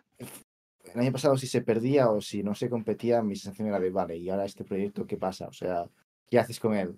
Eh, no, no le verías, pero ahora este año es como, bueno, pase lo que pase, sa- sacas cosas, cosas positivas para el siguiente, que es lo, que es lo principal, y, y creo que los resultados al final van a ser lo de menos, sino lo que se construye de cara a futuro, ¿no? Que es, que es casi más importante que lo que pase este año. Entonces, eh, chapó y aparte por la transparencia, que, que siempre, siempre suma. Y el año pasado es eso, no sabíamos muy bien qué, qué se pretendía hacer con el roster, cuáles eran los objetivos.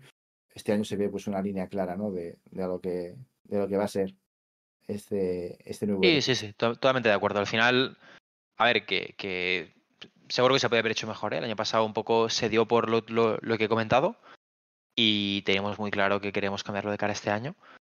Y, y estoy de acuerdo con lo que habéis dicho. Así que bueno, a ver qué tal, a ver luego qué ocurre y la gente que hice, pero al menos yo estoy con mucha ilusión, la verdad.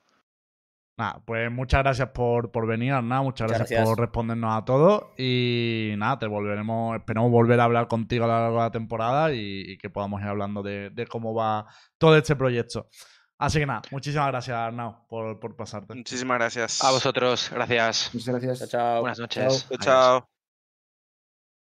Que no le vamos a preguntar de Niso y de Sick. Pesado. Pesado chat, eh. la gente. Pesado el o sea, chat. lo de Sid pasó hace mucho Niso, tiempo ya. Bueno, ahora, ahora que ahora que, que Heretic está buscando a alguien, lo subo tres puestos en la tier list. No, ¿cómo era? Hombre, Intra, no. Yo, yo después de las, o sea, dos preguntas más y te ponía el logo, ¿eh? Ya, te- ya te lo digo, ¿eh? O sea, tenemos ¿Por a- qué? ¿Por qué? Sí, sí. Ah, hombre, hombre, Intra. Hombre, ha sido suavito, ha Ah, sido sí, suavito. sí fui yo, sí, y Suavito, claro, pero sí, suavito. No tengo nada que hablar, o sea, todavía no lo vi jugar. Yo Jugar quiero hacer una felicitación. ¿qué, qué me puedo decir? Quiero felicitar a Cami por esta, por esta entrevista porque ha vuelto el Evil Cami, pero iba como cambiando de bando. Primero era Evil Sí, Cami sí, sí. para un bando y luego Evil Cami para otro. Me ha gustado. Yo necesito este Cami Yo- más, más veces. No, no, era, que- era, era, No. era, era débil, era reformed, depende de la pregunta. iba, iba cambiando, me molaba. Sí, A sí. ver, yo creo que salió el Cami normal cuando se dejó en el aire de como que las críticas del año pasado fueron de gente que no sabía del juego. No, no, fueron opinión de todo lado. Entonces simplemente digo, no, pará, esto no, no es así. O sea, ver, yo- y ya está. Yo también, no sé vosotros, pero yo he entendido la respuesta que nos ha dado con el tema en el ciño porque él considera que los problemas del proyecto no vinieron del staff. Entonces tiene Es que lógica es lo que... que le deje seguir trabajando una temporada más. O sea, desde el punto de vista del club. O sea, fuera de Pero la es que no es la segunda opinión. temporada. de- bueno, no quiero ahondar esto, pero ustedes ya saben lo que opino en el cine. Pero es la tercera temporada en realidad. Porque él Sí. ficha la segunda temporada de ese equipo.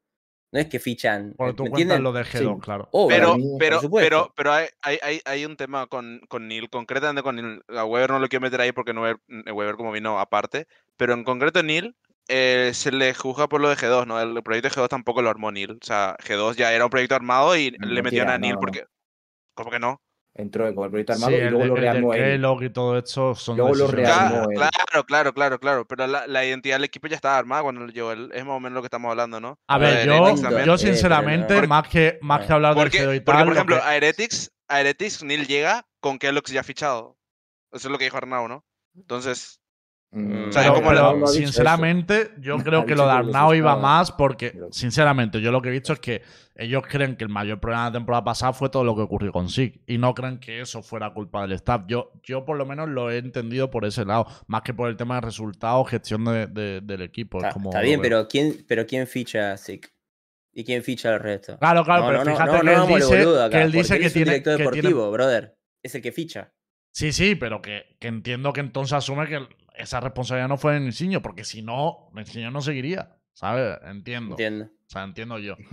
A ver, Ahora que lo veamos o no.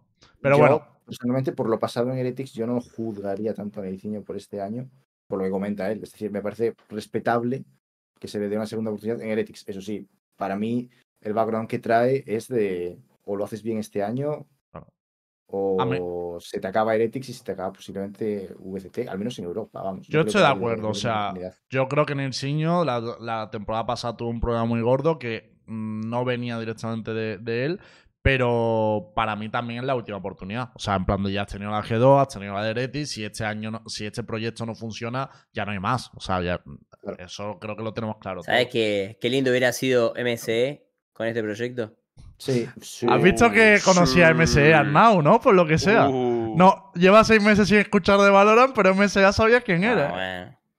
No, era- era- era clavado para él, este- de este podcast, proyecto. Pero no, no de, no de proyectos deportivos. La verdad que de- este equipo con MSE era, eh, Era- muy top, ¿eh? Muy top, ¿eh? Yo Es como- confío. Yo, yo hubiese hecho lo que hizo mi, eh, mi BR, ¿no? Lo de traer dos que eran head coach de VCT y juntarlos para armarlo fuerte, como Yo, eh, Bazooka y no- Frog. no habría- Ahora, Yo, no de hecho, creo que la culpa del MC LS coach, Neil Y Neil Weber en un, en, un, en un rol más analítico, ¿no? Eso lo hubiera, lo hubiera visto bien. Un stat de 3 Sí. con MSE a la cabeza. Lo hubiera visto bien sí, también. sí, eso, eso está genial. Pero la bueno, también os digo que no me, o sea, no me parece mal del todo tampoco que Nilsinho tenga esta oportunidad. O sea, vamos a ver cómo la uso. O sea, es, es lo que nos queda. De todas maneras, Mm. vamos a terminar por aquí el podcast que nos Qué liamos. ganas Nos se tiene de queda. escapar, ¿eh? Lemo tiene unas ganas de irse. No, no, de hecho, Lemo, no iba a deciros, Ah, iba a deciros que queda un tema, pero le iba a dejar para la semana ¿Cuál que viene, pero lo que ¿Cuál nos queda. El nuevo agente. O sea, han salido todas las habilidades. Yo, lo, lo único que puedo decir es que ¿Qué? es, Nah, nah, Ah, nah, ah, ahora estás 50 arrepentido de decirlo. Ahora estás arrepentido de decirlo. No, Pero- lo iba a dejar para el próximo programa. 50 minutos, ¿querés que hablemos más? Que no, que lo voy a hablar en el próximo Abuso de programa. trabajo, Pesado. El próximo programa lo que quiero vamos decir del, del- del- del nuevo agente es que es el agente que más fiel o que es más fiel al, al nombre del rol que tiene, que es duelista. Me parece que todas las habilidades van enfocadas a duelo, duelo, duelo. sea uno para uno o Uh, la paranoia es de iniciador, ¿eh? La paranoia y vulnerabilidad Ah, es es de iniciador iniciador. duelista. Por está favor. enfocado, pero está Sí, enfocado sí. a jugarse el duelo, es decir, a meterme, tío, que que estoy en backside, meto una. una Esperá, Muy buen adelanto, muy buen adelanto, gente, para ser Se previa del estará- próximo programa. Todo este misterio se resolverá en el debate que tendremos el próximo programa, que además intentaremos traer a gente que ha probado el agente para que podamos palo para discutir ustedes con ese, ellos. ¿eh? Eh, no, es, es para ti, abuelo. Eh, todos los palos míos son para, para la misma persona. Entonces, próximo programa, hablamos del nuevo agente y eh, repasamos también la Crossfire que se jugarán los playoffs y tendremos ya los resultados. Los programas están siendo de momento los jueves, porque es cuando no coincide con la Crossfire, cuando la Crossfire ya está acabada, y de momento seguiremos así. Cuando ya pasen las competiciones, veremos de eh, volver a poner un día fijo que venga mejor o lo que sea. Por cierto, enhorabuena, Cami, es verdad, no vamos a discutir de nueva gente, pero enhorabuena porque por fin hay penales en el juego. Lo, viste ya aquí Eh, primero, Lo lo, que- dijo el abuelo. Yo. Bueno, no me voy a. no, Chao. Terminamos, terminamos con esto. Enhorabuena, Pues- Cami, enhorabuena, abuelo. Adiós. Adiós.